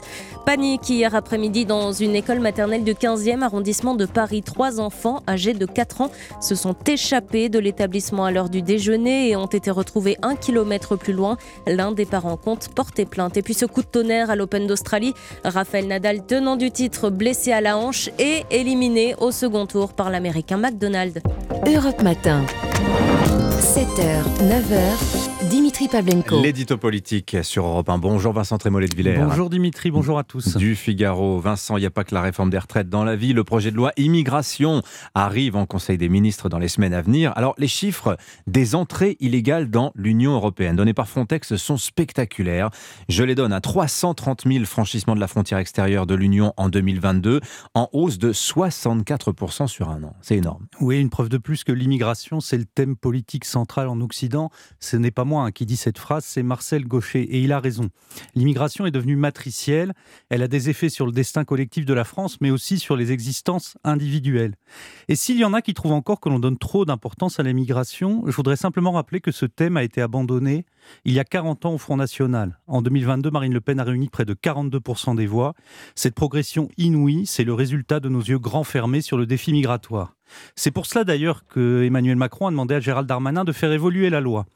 Au départ, le ministre de l'Intérieur a transgressé les interdits, notamment en reconnaissant le lien entre immigration et insécurité. Il a affiché sa volonté de reprendre le contrôle de nos frontières. Et puis son projet, auquel a été associé le ministre du Travail Olivier Dussopt, a été plongé longuement dans l'eau tiède du en même temps. Et quand on l'a sorti de la marmite, ce n'était plus la même chose. On était devant un texte mollement ferme ou fermement mou. Mais le ministre de l'Intérieur doit composer aussi avec une majorité qui est très très timide hein, sur ce sujet de l'immigration. Bah, C'est-à-dire que beaucoup de députés, de ministres, et la première d'entre elles, Elisabeth Borne, viennent du PS. Or, chez les socialistes, toute volonté de fermeté sur l'immigration est considérée non pas comme une trahison politique, mais comme une faute morale. Demander à un socialiste d'être contre l'immigration, c'est comme exiger d'un libéral qu'il fasse l'éloge de l'impôt. C'est compliqué. Et puis l'aile gauche de la majorité viendra de défendre la réforme des retraites. Remettre le couvert sur une loi qui restreint l'immigration, ce sera beaucoup lui demander. Affronter la CGT, oui, mais SOS Racisme ou la gauche sans frontières, non. Euh, Ce sont à très gros traits les termes de l'équation. Et oui, Gérald Darmanin aura aussi du mal à convaincre la droite, puisque après avoir soutenu la réforme des retraites, elle va sûrement avoir à cœur de montrer son indépendance. Le ministre de l'Intérieur risque en fait de se retrouver victime du calendrier, Vincent? Bah, C'est tout le problème. Euh, convaincre la droite, Gérald Darmanin s'y emploie déjà et depuis longtemps. hein. Ce n'est pas le français, français aidez-moi du général, mais député et sénateur LR aidez-moi. Gérald Darmanin leur dit si vous trouvez le projet de loi trop tendre, n'hésitez pas à le durcir à coup d'amendement. Mais le problème, c'est que l'exigence du groupe LR va être maximale. Concrètement, la gauche macroniste veut un texte permettant des régularisations, notamment à travers les fameux métiers en tension. La droite d'opposition, de son côté, dit niette. Convaincre Sacha Houlier, le président de la commission des lois, sans désespérer Éric Ciotti, c'est acrobatique sur la réforme des retraites, mais c'est possible. Sur l'immigration, ça me paraît beaucoup, beaucoup plus compliqué. Éric Ciotti va être très tenté de tester une nouvelle formule lui en même temps. On vote la réforme des retraites, mais en même temps, on ne vote pas la loi immigration. Et pourquoi? Parce que pour retrouver sa force d'opposition à Emmanuel Macron, la loi immigration, c'est une chance pour la droite. Ah, calcul politique n'est jamais bien loin. Merci Vincent Trémollet de Villers. À la une de votre journal Le Figaro, la démographie, grand oublié de la réforme des retraites. Ce sera l'un de nos thèmes de conversation dans le club de la presse européen tout à l'heure à 8h40. Nous sommes le mercredi 18 janvier. Nous fêtons ce jour Sainte Prisca. On parlait il y a quelques minutes avec Vincent des persécutions des chrétiens dans le monde. Prisca, martyr, hein, pas même 15 ans sous l'empereur romain Claude II. Dans la prochaine demi-heure, 8h30, Gaspard Proust est avec nous comme tous les mardis, mercredis, jeudi désormais. Euh, c'est la médecin de santé publique Alice Desbioles qui sera à 8h15 l'invité de Sonia Mabrouk. Nous l'avions reçue il y a un an pour parler du pass vaccinal. La vidéo a été vue plus d'un million de fois. Elle revient cette fois avec un nouveau livre. A tout de suite. Europe Matin. Le temps sur Europe 1, Anissa dit toujours 16 départements ce matin en vigilance orange. 14 départements entre la Creuse et le Haut-Rhin pour euh, neige, verglas, soyez prudents, ça tombe bien et ça tient au sol. Les Pyrénées-Atlantiques euh, en vigilance pluie inondation et la Corse du Sud en vigilance orange vague submersion. Alors on a de la pluie, du vent, des orages sur la façade atlantique aujourd'hui, c'est assez agité. Beaucoup de vent au bord de la Méditerranée, c'est aussi très agité en Corse. Le retour de belles éclaircies, ça c'est la bonne nouvelle du jour entre les Hauts-de-France et le Limousin. Le soleil qui arrivera en Bourgogne cet après-midi et puis la neige qui tombe surtout ce matin, ça va se calmer cet après-midi sur le centre-est. Moins 5 à 6 degrés euh, ce matin, cet après-midi. 3 à Nancy et Clermont-Ferrand. 6 à Paris et Dunkerque où se prépare le grand festival, le grand carnaval. 10 à Montpellier et 14 à Nice. Merci beaucoup Anissa Dadi, je vous souhaite une une excellente journée. Nous sommes le mercredi 18 janvier, 8h. Bon réveil, bienvenue sur Europe 1. 7h, 9h. Europe Matin. Dimitri Pavlenko. À la une, combien seront-ils demain dans la rue contre la retraite à 64 ans? On ira prendre dans cette édition la température chez Airbus à Toulouse, dans les sites industriels. La question de pénibilité, on peut vous dire que ça parle. Même pas peur face aux grèves, Emmanuel Macron, droit dans ses bottes, lui ne compte pas céder, il maintient son agenda. Il sera en Espagne demain et on verra pourquoi. Et puis nitrite, attention, danger, une nouvelle étude met en lumière la relation entre ces conservateurs dans certains aliments et le diabète, on va vous expliquer. Et puis nous irons faire un petit tour à Melbourne la surprise Nadal sortie cette nuit de l'Open d'Australie par le 65e mondial. 8h13, votre invité ce matin, Sonia Mabrouk, bonjour. Bonjour Dimitri, bonjour à tous. Notre invité, le docteur Alice Desbioles, médecin de santé publique. Quel âge pour partir à la retraite en bonne santé? Vous le savez, c'est l'un des points de crispation du débat en ce moment. On en parlera avec elle. À tout à l'heure. Le journal à 8h sur Europe 1. Fanny Marceau, bonjour Fanny. Bonjour Dimitri, bonjour à tous. Télétravaillez autant que vous pouvez. Le gouvernement appelle à rester à la maison car dehors, ce sera la galère demain. 30% des écoles fermées à Paris, 70% des enseignants du primaire en grève. Et puis côté transport, pas d'intercité du tout. Un train sur 10 sur les, réseaux TER, Transilien, RER, C, D ou E. Du côté des TGV, 1 sur 5 sur l'axe atlantique, 1 sur 4 vers l'est. Dans le métro, Seules les lignes automatiques, la 1 et la 14, fonctionneront normalement à Paris. Les services publics grandement perturbés, le secteur privé, lui, ne sera pas en reste. Hein. À Toulouse, par exemple, un salarié sur 8 de l'avionneur Airbus devrait défiler dans les rues, soit près de 2500 personnes selon les syndicats. Syndicats qui ont d'ailleurs affrété des bus pour les emmener manifester. Le reportage du correspondant d'Europe 1, Benjamin Peter. Une participation aussi massive, c'est euh, il y a plus de 10 ans. Quand on en discute avec les salariés sur le terrain, on a vraiment cette sensation que euh, tout le monde se sent euh, touché. Guillaume Bonnet de la CFECGC l'assure. Il y aura beaucoup d'herbusiens dans les rues, alors l'intersyndicale voit grand et affrète 42 bus au départ des différents sites de l'avionneur.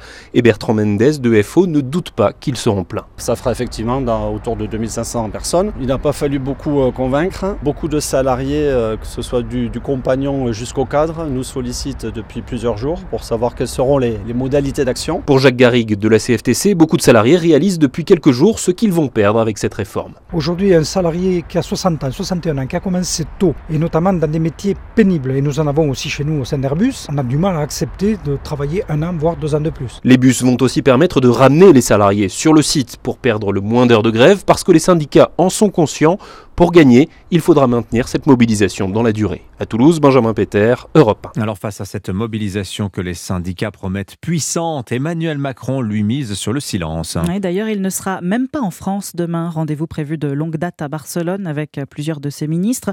Le chef de l'État qui ne dit pas un mot et qui ne compte pas céder à la fronde d'Arthur Delaborde. Oui, si en coulisses il distille sa fermeté et laisse entendre qu'il ne reculera pas après avoir reçu le mandat d'agir sur les retraites, en public, Emmanuel Macron n'a pas dit un mot sur le dossier depuis ses vœux du 31 décembre et selon nos informations, il n'est pas question de rompre ce silence dans les jours à venir. Aucune intervention particulière n'est prévue.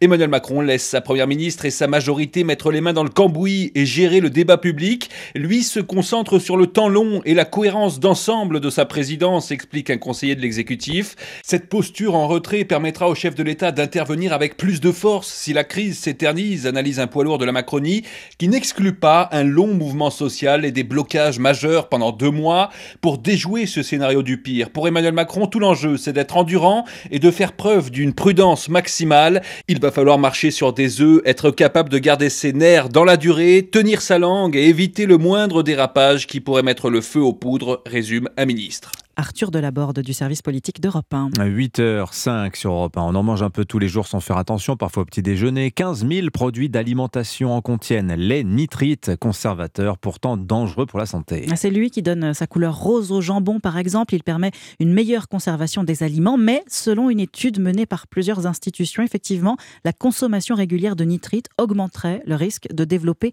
un diabète de type 2, Yasmina Katou. Oui, pour les plus gros consommateurs de produits qui contiennent des nitrites, charcuterie, mais aussi plats préparés, le risque d'avoir du diabète augmente de 53%. Sur plus de 104 000 adultes qui ont participé à l'étude de l'INSERM, près de 1000 ont développé un diabète de type 2 depuis 2009. Le point commun de tous ces malades, leur consommation régulière de charcuterie, explique Mathilde Touvier, coordinatrice de l'étude. Chez les plus forts consommateurs de nitrites, on était à environ 24-25 grammes de charcuterie par jour on est entre euh, une et deux tranches, quoi. Sachant que la, recommandation, c'est de ne pas dépasser 150 grammes par semaine de charcuterie. L'été dernier, l'ANSES, l'Agence nationale de sécurité sanitaire, avait établi un lien entre nitrite et cancer colorectal. Mathilde Touvier espère donc que cette nouvelle preuve de la dangerosité de ces additifs pour la santé mènera à une réduction, voire une interdiction de l'usage des nitrites dans les aliments. Yasmina Katou, spécialiste santé d'Europe 1. L'actu écho, la baisse des demandes de de prêts immobiliers, près de 20% en moins euh, l'an dernier, selon l'Observatoire CSA Crédit Logement. On n'avait pas vu ça depuis 2008, l'année de la grande crise. Hein. Et puis moins 5,9% des ventes en 2022 pour Renault. On l'apprend ce matin, le marché européen, lui, recule. Le marché de l'automobile recule de 4,6%. Il faut dire que trouver une voiture depuis la crise Covid, une voiture neuve, est devenu une véritable épreuve de patience. Conséquence, les marchés de l'occasion a le vent en poupe et les prix des véhicules de seconde main flambent. Pour mieux coller à la réalité de ce marché, la fameuse cote Argus vient d'être revue à la hausse. Mais comment calcule-t-on cette cote, la cote d'une voiture? C'est le tuto de la rédaction d'Europe 1. Il est signé Aurélien Fleureau. La cote Argus est élaborée par des experts du secteur automobile, constructeurs, loueurs, distributeurs. Elle existe depuis près d'un siècle. C'est une veille permanente pour anticiper la future décote d'une voiture, la valeur qu'elle va perdre au fil des mois. Et ce travail commence avant même la commercialisation d'une voiture neuve. Cela va dépendre par exemple de sa motorisation, des options, et puis ensuite du nombre de kilomètres parcourus. Cela donne l'estimation du prix de reprise de votre voiture par un professionnel, estimation utilisée aussi lors des ventes entre particuliers qui sont majoritaires sur le marché. Il ne s'agit pas d'un prix définitif, mais d'une base de négociation. L'annonce de cette révision euh, à la hausse permettra de mieux coller au marché avec des prix qui ont grimpé de près de 30% en deux ans. Aurélien Fleureau. Le tuto de la rédaction d'Europe 1, la notice de l'info tous les matins dans votre journal de 8 heures. Allez, on part en Australie en tennis. Coup de tonnerre cette nuit à l'Open de Melbourne. Raphaël Nadal s'est fait sortir dès le second tour. Vous l'entendez cette ovation, une ovation qui ressemble à un adieu. Le champion espagnol blessé pendant le match n'a pas pu remonter au score. Défaite logique en 3-7 face à Mackenzie McDonald, 65e mondial. Christophe Taureau, vous êtes le correspondant d'Europe 1 à Melbourne. Grosse déception pour le tenant du titre hein, ce matin. Ah oui, ah oui, il était euh, extrêmement marqué. Raphaël Nadal battu 6-4, 6-4, 7-5 par euh, Mackenzie McDonald, 65e mondial. Alors sans rien retirer euh, à la performance euh, du joueur américain, le match a basculé en fin de deuxième manche, dans le huitième jeu, lorsque Raphaël Nadal a ressenti une décharge dans la jambe gauche au terme d'une euh, longue course latérale. Et puis euh, malgré les soins reçus, l'Espagnol n'était plus ensuite euh, en capacité de, défendre euh, ses chances et il s'est logiquement incliné, terminant même euh, le match en boitant. C'était un petit peu, un petit peu triste. C'est défaite qui va être lourde de conséquences hein, pour, euh, pour l'Espagnol, parce que comme il était le tenant du titre de ce tournoi, il va perdre les points de sa victoire de l'an passé et redescendre aux alentours de, de la huitième place mondiale.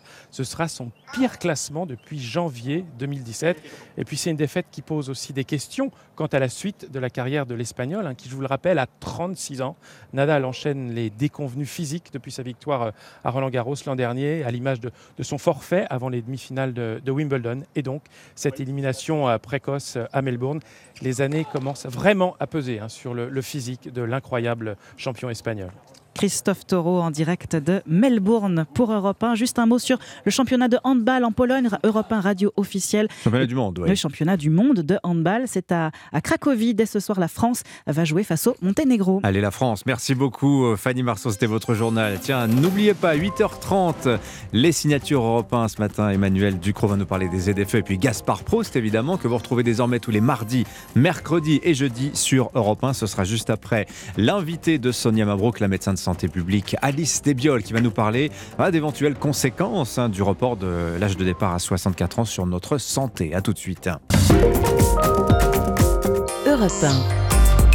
Votre invité ce matin, Sonia Mabrouk, est médecin de santé publique et signe un nouvel ouvrage. Mais le- malheureusement, je n'ai pas le titre sous les yeux. Pouvez-vous me le rappeler peut-être? Réparer la santé, Tout ça se retient facilement Merci parce que c'est l'essentiel. Et j'ajoute démocratie, éthique, prévention aux éditions Rue de l'Échiquier. Bienvenue sur Europe 1 et bonjour Alice Desbiol. Bonjour.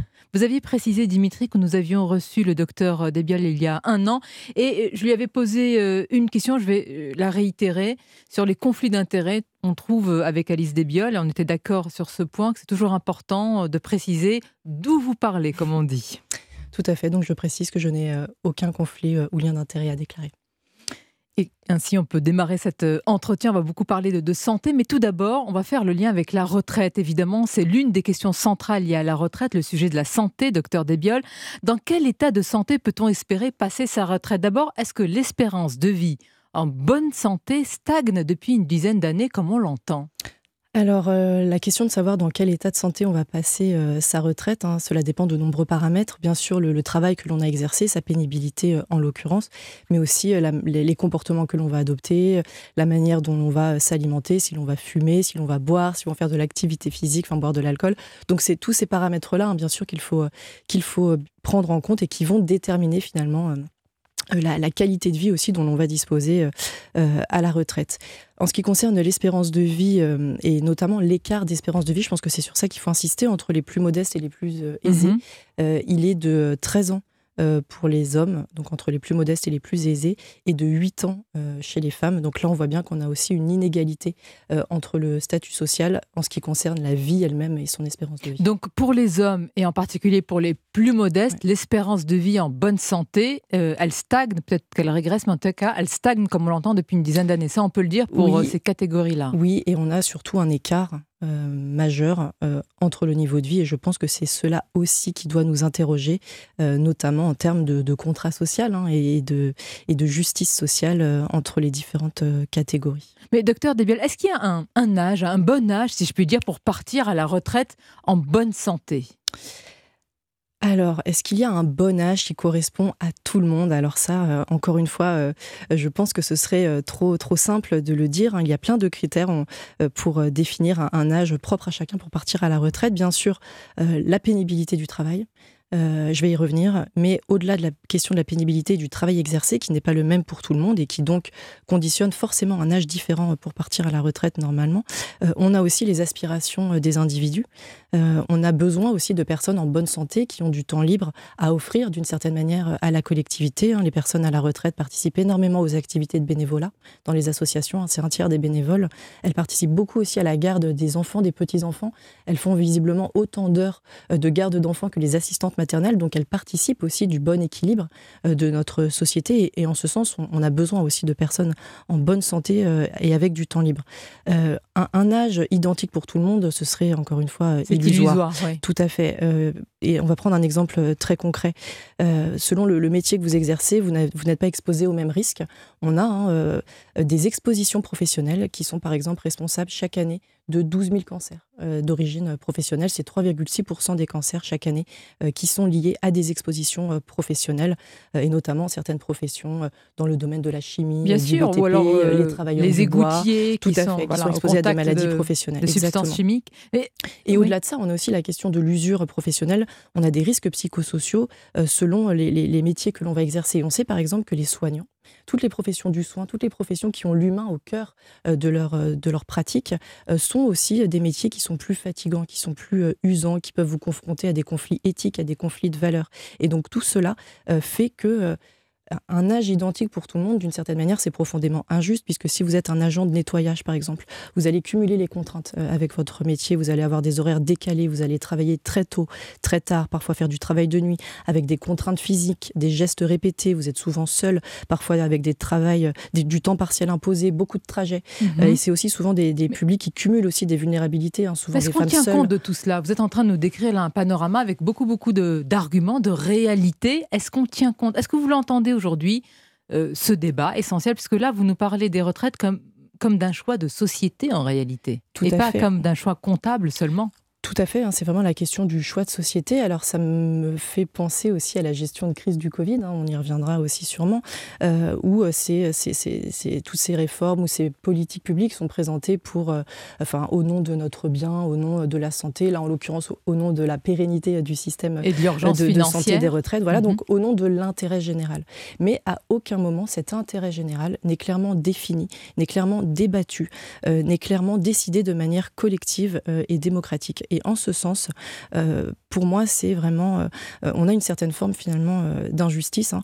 Et si on fait le parallèle avec le système des retraites, abîmer d'une certaine manière le contrat de travail, cela revient à abîmer aussi le contrat C'est social. important ce que vous dites. Vous avez dit, ce n'est pas, en tous les cas, ce n'est pas débattu de manière démocratique. On peut vous opposer l'argument, Alice Desbiol, de vous dire qu'il y a eu une campagne présidentielle et que cette réforme n'a pas été cachée, mais vous estimez malgré tout qu'un tel choix sur une réforme des retraites et un allongement du départ, de l'âge de départ à la retraite, ça doit être plus, plus important, ça doit infuser dans la société, on doit en débattre, peut-être même faire un référendum, euh, que Pour- sais-je. Pourquoi pas, hein, effectivement, mais euh, c'est vraiment la question voilà, de, de l'intérêt général et du choix de société dans lequel nous souhaitons collectivement nous engager. Vous avez raison, hein, ça n'a jamais été euh, euh, caché, hein, cette, intention-là, mais je pense néanmoins qu'elle peut être rediscutée, notamment aussi au regard de la faible adhérence, hein, adhésion pardon, de la population euh, à, cette, à cette réforme. Hmm. J'ai encore une question en particulier là-dessus, parce qu'il y a un argument, Alice Desbiol, selon lequel un grand nombre de Français meurent avant d'arriver à la retraite avec ce chiffre vraiment terrible.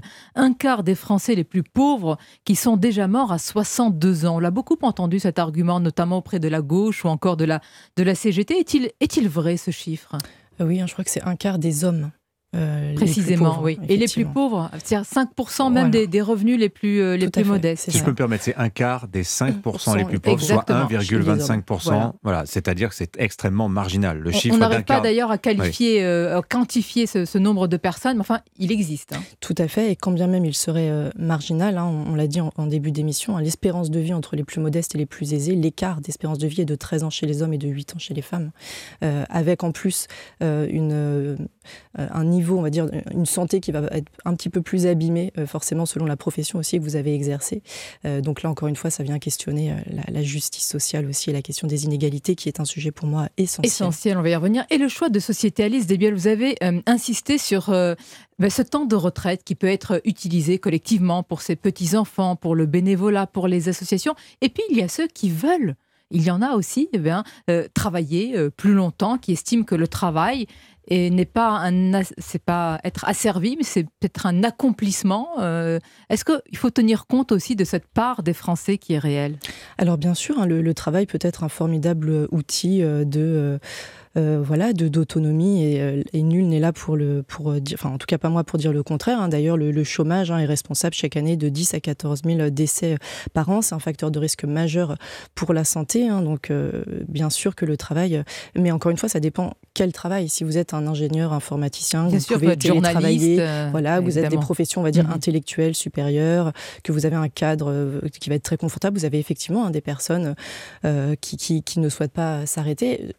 par contre, vous avez des infirmières, euh, des, des, instituteurs, des assistantes sociales, des aides-soignantes qui ont un travail qui est fatigant, qui est usant, qui ne peuvent pas aller de toute façon euh, jusqu'à 64 ans et qui s'arrêteront avant, peut-être avec une retraite qui ne sera pas à taux plein, donc des personnes qui seront ah, appauvries, ah paupérisées, après avoir quand même servi euh, avec beaucoup de, loyauté et d'empathie pour le, bien public dans les, des, des professions voilà, de service public. Est-ce que c'est vraiment cela qu'on veut? Bah, Parlons de, ces personnes-là et parlons de, l'environnement dans lequel ils sont et qui nous concerne au premier chef, parce que là, on parle de, la santé, on parle de, l'hôpital. Si vous deviez qualifier Alice Desbioles en un mot, je sais que c'est compliqué, mais l'état de notre système de santé, que diriez-vous aujourd'hui? Euh, Je dirais qu'il est euh, abîmé.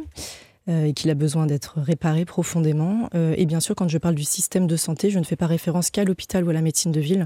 Je parle vraiment de l'ensemble des professions qui vont prendre soin euh, de leur, de, de, de, des autres. Hein. Donc ça, ça, implique aussi la médecine scolaire, la médecine du travail, tous les services de protection de l'enfance, toutes les, les, PMI, hein, les services. Tous ces secteurs sont abîmés aujourd'hui? Bien sûr, tout ça est profondément abîmé. On, ferme des établissements, on a des, des, professionnels qui ne sont pas forcément valorisés qui sont en permanence confrontés souvent à des conflits de valeurs, à des conflits euh, éthiques qui sont mis en difficulté pour accomplir euh, leur, leur mission. Pareil pour les professionnels qui travaillent en EHPAD, pour les auxiliaires de puriculture. Toutes les personnes qui ont l'humain, qui ont le lien à l'autre au cœur de leur métier sont profondément malmenées. Et, et à mon malmenées. Il y a une forme de malmené, vous dites euh, les conditions, les conditions de travail sont, sont difficiles, mhm. effectivement. Ce sont des professions qui sont assez peu euh, euh, valorisées, qui sont, on l'a dit, qui peuvent être usantes, qui peuvent être à certains égards difficiles, hein, pénibles. Hein. Le contact avec le public, c'est quelque chose qui est connu pour générer des risques psychosociaux. Et ceci devrait, à mon sens, être pris en compte à la fois dans, dans leur valorisation pécuniaire, mais, pourquoi aussi... ça ne l'est pas, Alice Desbiol? Quand vous êtes venue il y, a, il, y a, il y a un an, on avait beaucoup parlé évidemment aussi de, de, de la crise du Covid et les politiques ont répété, notamment à ce micro et partout, plus rien ne sera comme avant. Il y aura un avant et un après. Mais qu'est-ce qu'on a retenu? Qu'est-ce qui a été retenu? Quelles leçons? Effectivement, je pense qu'il serait intéressant de dresser un, bilan de, cette période, de cette séquence que nous avons traversée. On nous avait parlé euh, du monde d'après. Euh, effectivement, hein, avec tous les milliards aussi qui ont été déversés, euh, on aurait pu espérer voir ce monde d'après advenir où on aurait effectivement mis la santé dans toutes ses dimensions, hein, physique, mentale, sociale, environnementale, au cœur de nos priorités. malheureusement et paradoxalement, cela n'a pas été le cas, hein, puisque la santé n'a jamais été aussi euh, abîmé euh, qu'aujourd'hui. Aussi abîmé. Là, vous, tirez, on l'entend souvent ce discours. D'ailleurs, ce n'est pas la santé ne se résume pas seulement à la seule médecine libérale, à la seule médecine générale, mais de différents postes aujourd'hui de, responsabilité. On l'entend. La question que l'on se pose en vous écoutant, Alice Desbiol, c'est peut-être la question plus générale de notre modèle social. Est-ce qu'un modèle social peut tenir quand l'un de ses piliers, comme le système de santé, est à ce point abîmé comme vous le décrivez? Alors encore une fois, hein, c'est une question aussi euh, de, choix de société. Hein. Tout dépend de, des investissements euh, et de l'engagement que l'on veut, de l'ambition euh, que l'on veut avoir pour, pour son pays, pour son système de santé en l'occurrence. Et si on remplace l'ambition par juste, on va dire, des questions de gestion, forcément, effectivement... Des gestions. C'est-à-dire que il n'y a que des gestionnaires de crise en ce moment qui prennent le pouvoir Enfin, qui prennent les décisions plutôt, qui sont au pouvoir euh, écoutez, euh, ça c'est une question, euh, c'est une question complexe, on va dire, mais qui appelle une réponse simple, oui ou non. en tout cas, il me semble que c'est un, c'est un choix de société que l'on doit faire. Et on doit décider euh, collectivement de nos priorités. On l'a vu avec la gestion de crise Covid, où des milliards, hein, littéralement, euh, ont été euh, déversés. et malheureusement, avec très peu d'investissements. Où sont-ils allés? Beaucoup de. Ces milliards Dans beaucoup de, de, de, dispositifs, on va dire, volatiles. donc, on n'a rien construit de solide, on n'a rien construit de, en dur. Et c'est quelque chose qu'on observe assez fréquemment. Il y a, il y a des rapports sur, sur, ces, sur ces, ces questions-là de gestion de crise, notamment infectieuse, même dans des pays d'Afrique, par exemple pour Ebola, mhm. où on voit que finalement, il y a énormément d'argent qui est mobilisé, mais de manière ponctuelle et pour des dispositifs qui ne sont pas pérennes. On ne va pas construire de centres de santé, on va euh, louer des véhicules au lieu de les acheter. Euh, donc il n'y a pas vraiment d'investissement et c'est une grande dépense sans, euh, sans vision, si vous voulez, de moyen et long terme. On vous entend, mais ça aussi, Alice Desbioles, peut-être aussi un, un, point positif, en tout cas une couleur dans ce tableau un peu noir mais lucide. Si on compare avec d'autres pays, est-ce qu'on se console? Alors évidemment, quand on compare avec les États-Unis, il n'y a pas de comparaison. On se dit merci la France, heureusement qu'on est là aussi et qu'on vit en France. Oui, bien sûr. Et moi, personnellement, je suis très attachée justement à, ce service public, à cet hôpital, à ce système de santé euh, dans sa globalité. Et c'est pour cela euh, euh, que, je plaide pour justement le, réparer, croire en lui et, investir. Et quand je disais que la santé est abîmée, c'est bien sûr la santé individuelles, hein, que ce soit lié euh, au Covid, que ce soit la santé euh, mentale, la santé des enfants, les violences qui ont augmenté, le nombre de bébés secoués qui a augmenté, les violences intrafamiliales, les maltraitances sur les enfants, euh, le fait de ne pas avoir pu enterrer ses proches, tous les retards à la prise en charge des patients atteints de cancer, l'augmentation de la pauvreté, tout cela a été dévastateur. Mais il y a autre chose qui a été abîmé.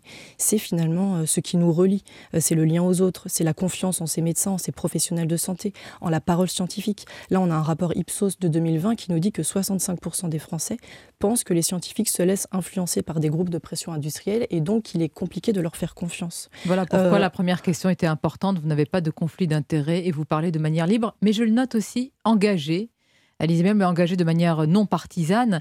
Vous êtes engagée pour euh, tenir compte de ces soignants. Il y a une catégorie de ces soignants, ils font partie évidemment notre, de tout ce système de, santé. Ce sont les soignants non vaccinés et donc non réintégrés. Euh, à ce sujet, le ministre de la Santé dit qu'il y a un problème éthique. Elle est réintégrée et donc euh, la France maintient sa position. Qu'en pensez-vous? Alors déjà, bon, moi je précise que je suis vaccinée. D'ailleurs, je, souhaite adresser une pensée hein, aux milliers de personnes, euh, effectivement, qui ont exercé euh, leur droit au consentement, euh, et en l'occurrence donc qui ont refusé de se faire vacciner contre le, le SARS-CoV-2 et qui depuis sont suspendus, hein, depuis pour certains maintenant 16 euh, mois. Injustement selon euh, vous? sans, sans, aucun revenu, donc voilà, je voulais leur dire qu'on ne les oublie pas.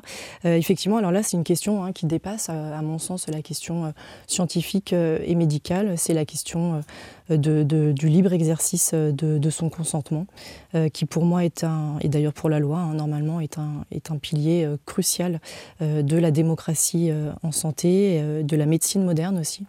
Donc cela, effectivement, devrait, je pense, euh, nous interroger sur notre manière de gérer certaines situations. effectivement, pour moi, ça me questionne profondément. Merci Alice Desbioles. Votre livre s'intitule, et ça c'est des questionnements profonds, Réparer la santé, démocratie, éthique, prévention. Tiens, je vais citer un autre de vos livres, L'éco-anxiété, vivre sereinement dans un monde abîmé. Et je sais que ça va inspirer Gaspard Proust, car en feuilletant un autre très bon livre intitulé, je ne fais pas de publicité pour le livre de mes camarades, mais à vous voulez que je cite le vôtre, euh, qui est mon livre de chevet sur l'économie Rien à voir sur l'éco-anxiété. Ah, enfin, oui, pourquoi Avec plaisir. Moi, je, je, prends toujours les compliments. Gaspard Proust, mais à culpa déjà. Et il, il, il écrit Avec l'éco-anxiété, la dépression devient un acte engagé un peu d'ironie, Sophie. je vous laisse en bonne compagnie, Alice. Gaspard va nous rejoindre. Oui, il est là dans un instant, vous avez raison. Merci, beaucoup, Sonia Mabrouk. Merci. beaucoup, Alice Desbiol, Gaspard Proust, mais aussi Emmanuel Ducrot. Et puis le club de la presse européen, Louis Osalter, Mathieu Bocoté ce matin. Ils sont tous là dans les dix prochaines minutes. Europe Matin. 7h, 9h, Dimitri Pavlenko. Le journal permanent à 8h32 sur Europe 1, Christophe Lamar. La surprise à l'Open d'Australie de tennis avec l'élimination de Raphaël Nadal, le tenant du titre blessé à la hanche, s'incline en trois manches face à Mackenzie McDonald, 65e joueur mondial. La mobilisation contre la réforme des retraites jeudi noir annoncée dans les transports et à l'éducation nationale. Un TER sur 10 à la SNCF, aucun train intercité jusqu'à un TGV sur 5 seulement selon les axes. Très peu de métro à la RATP, pas beaucoup d'instituteurs non plus à l'école. 7 enseignants sur 10 seront en grève selon le SNU-IPP.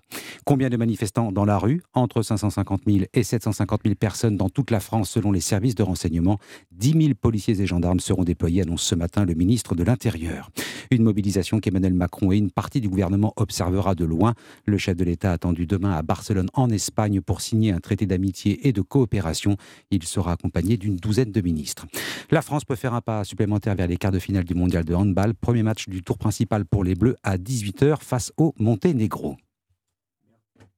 Je, je rallume le micro. Mais. Merci Christophe Ça marche mieux comme ça, non marche mieux. Le temps, Anissa a dit, le froid s'installe. hein. Ça y est, les températures ont bien baissé ces derniers jours et là on est vraiment sur des températures de saison avec des valeurs négatives ce matin, moins 4 à Gap, moins 3 à Charleville-Mézières et Aurillac, moins 2 à Lille et à Rouen, moins 1 degré à Paris, à Lyon et à Strasbourg, un petit degré pour Brest et Bordeaux, 3 à Marseille ce matin et 6 pour Bastia. Alors cet après-midi ça n'a pas vraiment grimpé, surtout sur la moitié nord du pays.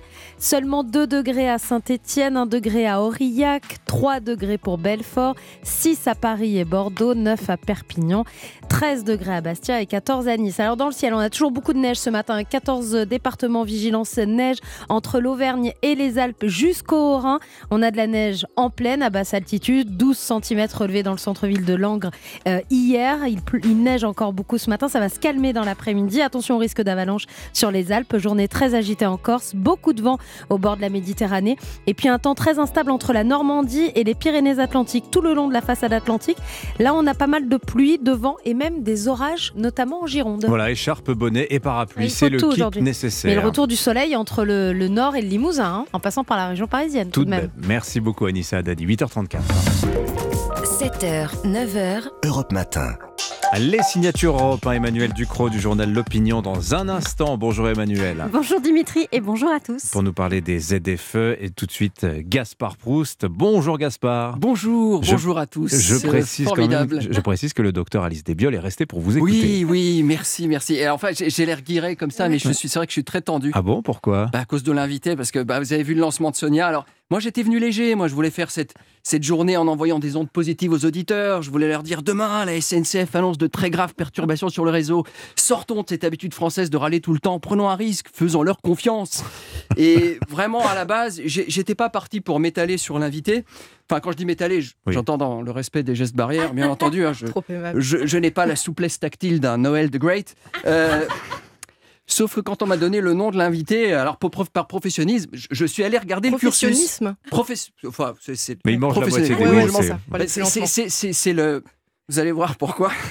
Tout a un sens. Alors, Vous regardez et- le cursus et donc euh, et alors, je vois que l'année dernière, bah, elle a- elle- chez Sonia, elle a dit des trucs très intéressants. Ah oui, on y faisait Oui. mention. Qu'est-ce qu'elle a dit qui Ah vous bah, a elle a dit il faut arrêter de stigmatiser les non-vaccinés. Je me suis dit cool, ce matin, on reçoit une anti-vax. Tu vois, je me suis dit demain matin, Pavlenko, Mabrouk, ils vont se la jouer Sud Radio. Oh, hein. Vous pouvez pas dire ça, c'est pas ce qu'elle a dit. Elle a- Si, ah, si, si, Sonia lui a dit Mais que pensez-vous de la vaccination obligatoire? Elle répond Non, mais il m'est difficile de répondre à cette question. Euh, ça protège euh, possiblement des formes graves. Ouais.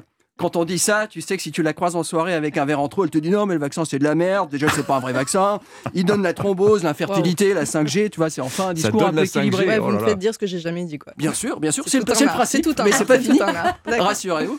Parce que les gens ont déjà oublié la campagne de vaccination. C'est un moment, c'était plus une campagne de vaccination, mais c'était un stage de découverte de la toxicomanie. hein. C'était un, un rappel, deux rappels, trois rappels. Le truc, il te file peut-être pas la 5G. En revanche, tu as le droit à une mise à jour tous les trois mois. Tu vois, c'est fait. Véran, il venait d'inventer l'iPhone qui fonctionne comme mode avion. Donc, bref, ça commençait bien cette histoire avec l'invité. Et là, je découvre un truc. Elle a écrit un bouquin sur l'éco-anxiété. Ah oui, oui, tout à fait. Ah ouais, non, mais ah, non, et ah, bon, avant, et, et- et là, bon, moi, c'est. c'est- On donc respire, on respire, on respire. C'est elle, c'est elle qui a inventé le mot, Dimitri. Si on se tape des trous du cul qui balancent du ketchup sur les toiles de Van Gogh, c'est, c'est elle qui leur a donné une base scientifique. Faut- on a la coupable dans le studio. Il faut appeler la BAC. Non, mais faut on, appeler la BAC. mais on va pas appeler la police pour notre invité, Gaspard. Non, mais vous vous rendez compte, son livre sur l'éco-anxiété, alors ça m'a fait l'effet de comment dire. Imaginez un juif qui essaie de se détendre en lisant Mein Kampf. Vous voyez Vous n'êtes pas quand même, quand même pas sensible à ce point. Non, mais il l'a Ah pas oui. vu surtout. Si, si. Ah, si, si. Parce que moi, je suis un éco-anxieux, anxieux. C'est-à-dire que moi, moi, je me roule en boule dans mon salon. Mais c'est pas quand il y a la canicule, c'est quand Greta Thunberg parle. Là, là, ça met dans des états d'hystérie. Dernière fois, je me promenais dans la rue, je vois un espace de végétalisation participatif. Heureusement que je me promenais pas avec ma débroussailleuse, parce que sinon j'aurais attaqué le mode. C'est un ch'tilou akbar. Il y avait un truc. Vous pourriez faire preuve d'un peu d'empathie quand même. Les échos anxieux euh, souffrent Ah non, réellement, non, on peut, on peut pas. Non, non. Alors attention, moi, les vrais malades, j'ai de l'empathie. Hein, moi, les, les cancéreux, les, les myopathes, les journalistes du monde, j'ai de la tendresse, quoi. J'ai.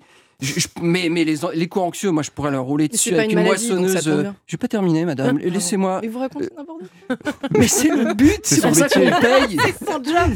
Pardon, That's my job. excusez-moi. Laissez-moi dire n'importe quoi. Vous voyez ce truc Cette castration le matin? Bon, en tout cas- 8h30. eh, c'est- Je disais donc que les éco-anxieux, je pourrais leur rouler dessus avec une moissonneuse batteuse pour en faire de la litière de cage à hamster. Vous voyez C'est ça mon délire. Comme d'habitude, Gaspard pousse dans l'excès. Pas du tout. Ce que je dis là, Dimitri, c'est je suis pas débile. On est à la radio. Je fais attention. Vous voyez, là, je suis en mode centriste. Je veux dire, c'est comme la pub pour les Frosties. Modem et le Bayrou est en toi. Vous voyez, c'est un truc. Non mais je vous connais un peu, je suis sûr que vous pouvez trouver une forme de compréhension vis-à-vis quand même. L'éco-anxiété, c'est un des grands mots du siècle. D'accord, c'est vrai qu'elle elle vient. Non, je peux faire un effort d'emp. C'est vrai qu'on voit- c'est surtout les jeunes urbains qui, qui sont le plus sensibles au réchauffement. Ça, vous l'avez dit, on est Ouais. d'accord. Ouais. Jeunes urbains, Non. et ça commence à se voir. Ah bon, à quoi? Oui, bah dans les bars bobos du 11e, on a vu des mecs se rouler en boule quand ils ont vu de la glace fondre dans leur spritz. C'est un. Et ça, c'est à chaque vague de canicule, il y a une vague d'éco-anxiété. C'est c'est le spleen du bobo. Tu vois, autrefois, Baudelaire, il se torchait la gueule à l'absinthe parce qu'il doutait de l'existence de Dieu. Là, les chatons, ils demandent du Xanax parce qu'il fait 35 degrés au mois d'août. Et, et je le dis avec toute ma force de frappe intellectuelle. L'éco-anxiété, c'est juste cette illusion orgueilleuse que s'il le voulait, l'homme pourrait avoir un pouvoir contra- total sur la nature. C'est tout. C'est tout. Vous êtes quand même très très dur, je trouve. hein. Non, après, je peux faire encore un effort, c'est normal pour des urbains de penser qu'on puisse contrôler la nature. Ah bon? Bah, comme ils la connaissent que via les écrans de portable, tu vois, euh, c'est vrai que quand tu vois la nature sur un écran de portable, bah, tu peux faire des yeux de chaton à un iceberg, euh, tu peux faire pétiller des étoiles au-dessus du delta du Nil, euh, mettre des oreilles d'éléphant à une coccinelle. C'est vrai que c'est maîtrisable. Oui. Sur un écran portable, j'ai envie de dire, tout est possible. La preuve. Ah. Moi aussi, dès 8h30, j'essaie à mon humble niveau de participer au débat, d'élever le niveau et, comme dirait. Sonia Mabrouk, être une sorte de penseur sociologue, humoriste. Humble. Toujours. Sans humilité, on n'avance pas, je vous assure, Alice Desbioles.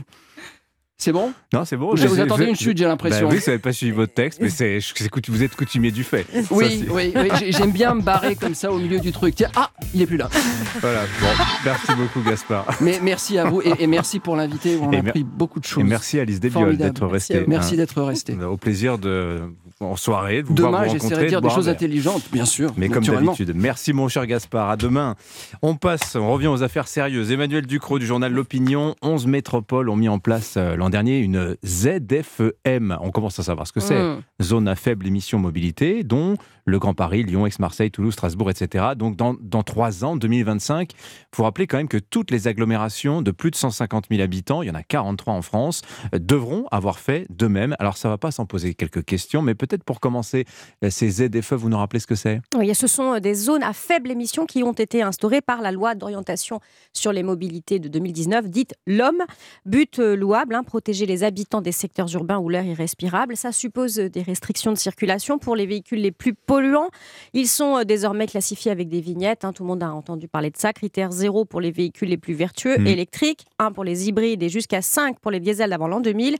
Euh, les véhicules les plus polluants qui sont classés 5, 4 et 3 euh, par ordre de gravité Ah oui.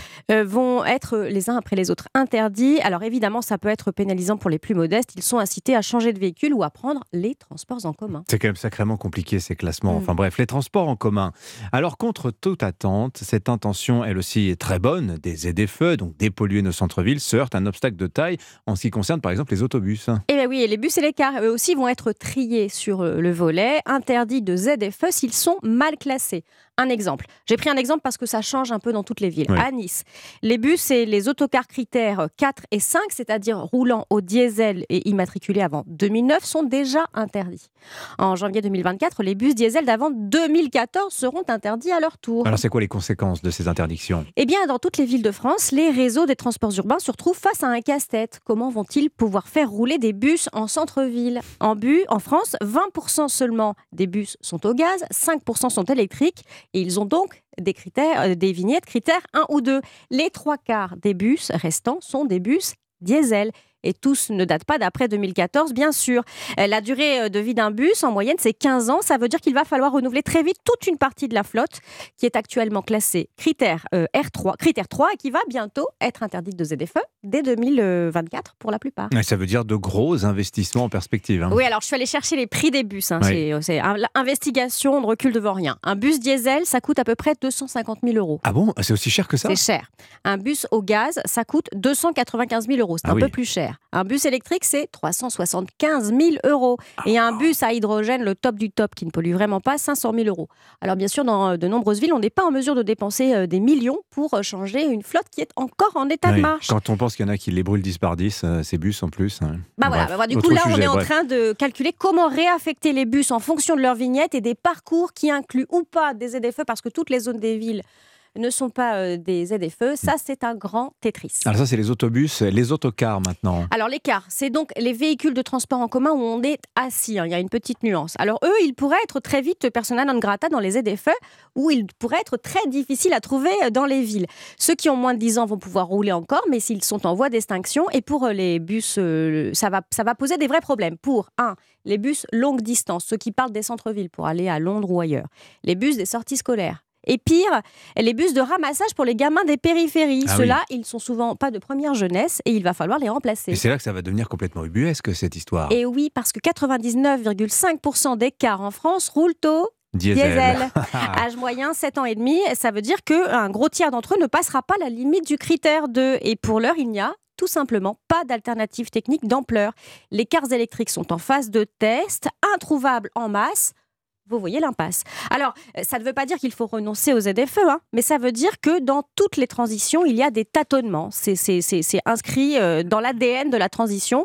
Euh, des effets de bord qui sont toujours inévitables. Il va falloir des dérogations. Ça veut dire une chose aussi. hein. Entre deux objectifs, la qualité de l'air et le développement des transports en commun, euh, à la fois concordants et antinomiques à l'instant T, il va falloir transiger pendant encore une bonne dizaine d'années. Ça va pas être simple. Merci beaucoup Emmanuel Ducrot. Tiens, votre journal L'Opinion publie une info qui est assez raccord avec ce que vous nous racontiez. L'État du Wyoming aux États-Unis veut interdire les voitures électriques à l'horizon 2035. Et on lit cette phrase dans le Cowboy Daily State, c'est le journal euh, du On coin. lit ça tous les jours à l'opinion. Voilà, si vous n'aimez pas nos voitures à essence, nous n'aimons pas vos voitures électriques. La guerre de- des voitures est déclarée aux États-Unis. Merci beaucoup. Emmanuel, à demain, 8h44 sur Europe 1, le club de la presse euh, Europe 1 dans un instant. Mathieu Bocoté, Louis Osalter, on parlera de la réforme des retraites et puis on parlera démographie aussi. Il est 9h moins le quart. Europe Matin. 7h, 9h, Dimitri Pavlenko. Alors, combien de personnes dans les rues demain Combien de grévistes Réponse dans un peu plus de 24 heures. Cette question tourne en boucle partout depuis euh, une semaine, on peut le dire. hein. Nous sommes à la veille de la première journée de mobilisation contre la réforme des retraites. Je dis ça au cas où ça vous aurait échappé. Penchons-nous ce matin sur le président de la République. Emmanuel Macron ne sera pas en France demain, mais en Espagne pour un sommet franco-espagnol. Il a rendez-vous là, tiens, dans un quart d'heure avec le grand patron de la NBA, le basket américain. Il va parler santé ce soir avec François Braun. Entre-temps, il y a Conseil des ministres ce matin et puis déjeuner avec Elisabeth Borne à 13h. Alors, la retraite est absente totalement de l'agenda présidentiel du jour. Ceci dit, peut- c'est certainement dans toutes les têtes. Qu'en est-il aussi des syndicats? Il y a beaucoup de réactions aux menaces formulées par le patron de la CGT Mine Énergie, annonçant qu'il comptait aller voir ceux des élus qui veulent soutenir la réforme. Cela, on va s'occuper d'eux, dit-il.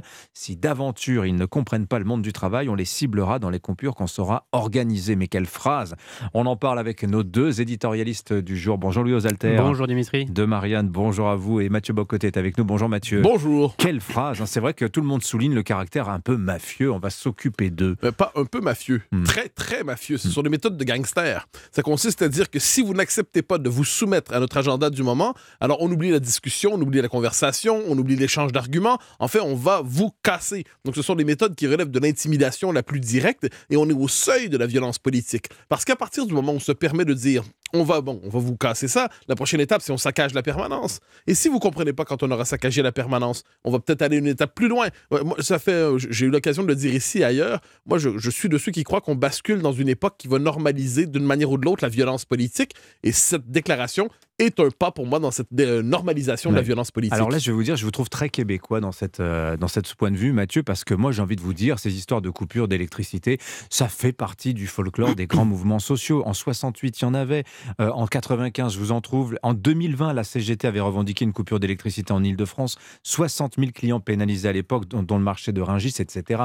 Lui aux altères, c'est vrai. Malgré tout, alors c'est vrai que ça paraît scandaleux, c'est réprouvé, c'est interdit par la loi, mais c'est toléré. Dans le folklore des mouvements sociaux, il y a aussi. Mathieu votre on- côté n'en revient pas, mais on- c'est pourtant vrai. Oui, non, mais c'est vrai. Moi, je suis pas étonné euh, du tout euh, par, par sa déclaration, même si le, le secrétaire euh, de la branche Mine-CGT est un peu revenu dessus en disant que, que Oui. c'était un dérapage du concerné. Il a Bon. un peu modéré son propos. oui. Quoi qu'il en soit, dans le folklore, des- en fait, on voit le, le- le petit théâtre habituel qui se met en place. Là, on est vraiment dans les purs très classiques d'un mouvement social, pour l'instant. Donc, il y a le gouvernement qui présente une réforme en disant qu'il ira jusqu'au bout. Il y a les syndicats qui, là, sont unis, qui, qui organisent les manifestations. Et on va compter combien il y a de manifestants par rapport aux réformes précédentes. Il y a ces actions euh, ciblées, éventuelles, avec ce type de menaces contre les élus. Mais qu'est-ce qui va être important, en fait? Pourquoi ça, c'est décisif En fait, ce genre de déclaration, c'est ce qui peut, en réalité, donner un avantage au gouvernement c'est l'extrémisme de certains euh, opposants euh, dans le front syndical qui peut donner au gouvernement un avantage pour dire regardez qui vous soutenez si vous soutenez ce mouvement. C'est toujours la même chose. Rappelez-vous des Gilets jaunes. Le mouvement était très populaire à son début, très soutenu par les Français.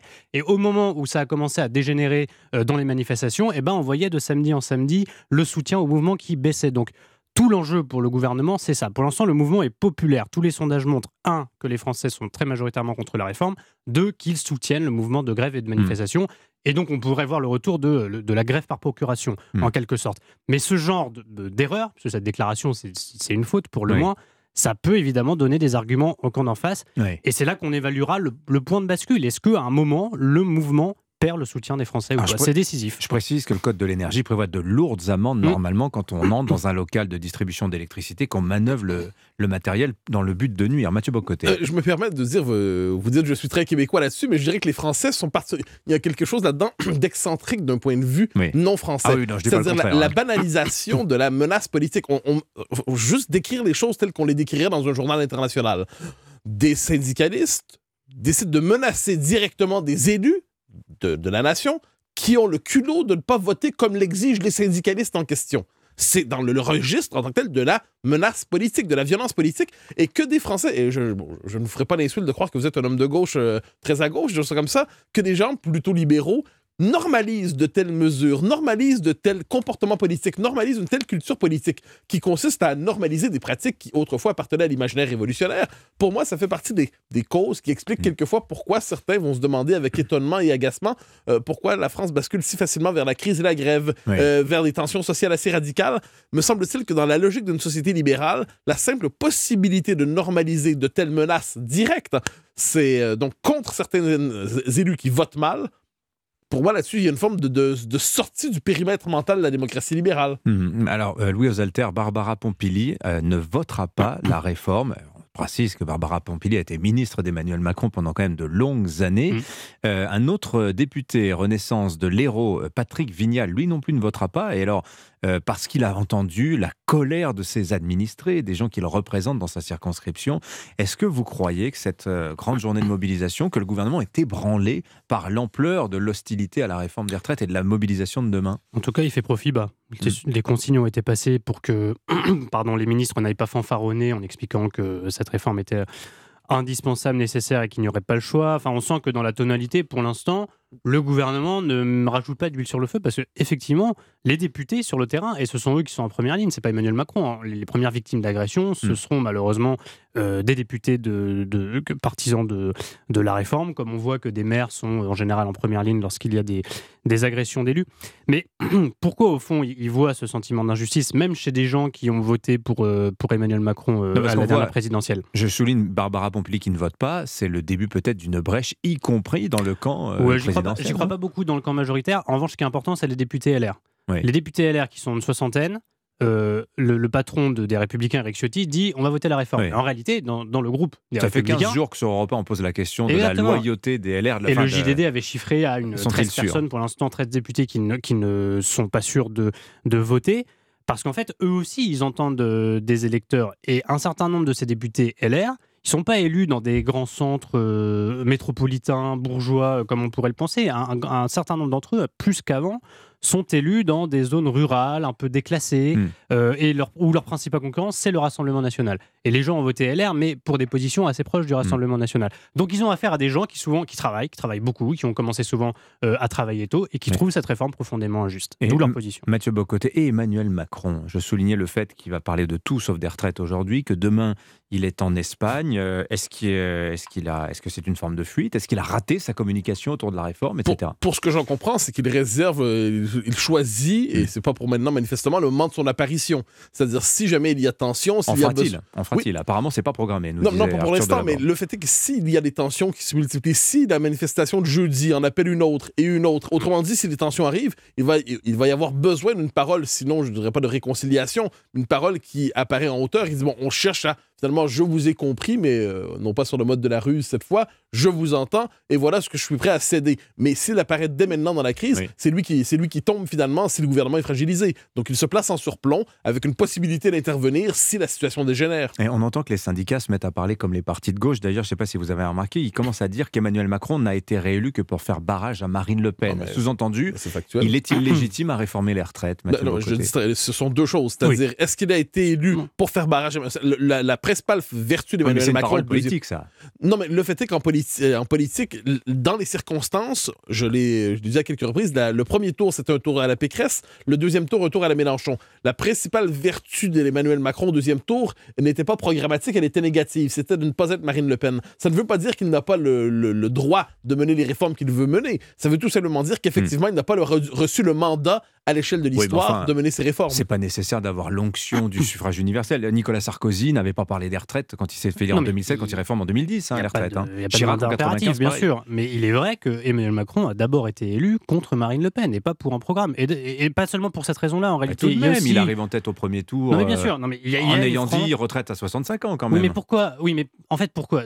C'est simplement sociologique. La France qui a voté Emmanuel Macron et qui l'a fait arriver au premier tour, c'est d'abord, la France qui ne travaille pas en réalité. C'est-à-dire qu'Emmanuel Macron, il y a cet élément très intéressant et assez inédit sous la Ve République de sociologie électorale. C'est un président qui, pour la première fois, n'est pas élu majoritairement par la France du travail. Ce sont les retraités. Et beaucoup de jeunes, en fait, il y a un électorat jeune quand même pour Emmanuel Macron, donc des étudiants, des gens qui ne sont pas encore dans euh, la population active. Et si vous regardez la répartition des votes, vous voyez que cette France qui travaille, des classes moyennes et de gens qui sont en âge de voter, bah, en fait, c'est pas eux qui ont voté pour Emmanuel Macron. Ils ont plus voté pour Marine Le Pen ou pour d'autres candidats. D'où cette ambiguïté et, c'est- et ce défaut de légitimité quelque part à mener cette réforme. Merci Louis Osalter, merci Mathieu Bocoté, merci tous les deux. La une de Marianne demain, Louis. Le, pourquoi vos pharmacies sont vides? La Ah. une sur la grande pénurie de médicaments. Très intéressant. Merci à vous. Dans un instant sur Europe 1, restez avec nous. Merci messieurs. hein. Bonne journée. Merci, Dimitri. Culture Média sur Europe 1, Philippe Vandel. Bonjour Philippe. Bonjour, qui a dit que la télévision était un sport de riches? On va s'intéresser aux télé locales, petites télé locales, une télé assez extraordinaire, elle s'appelle TV Vendée. 26 salariés, 270 000 téléspectateurs, comment font-ils pour être rentables?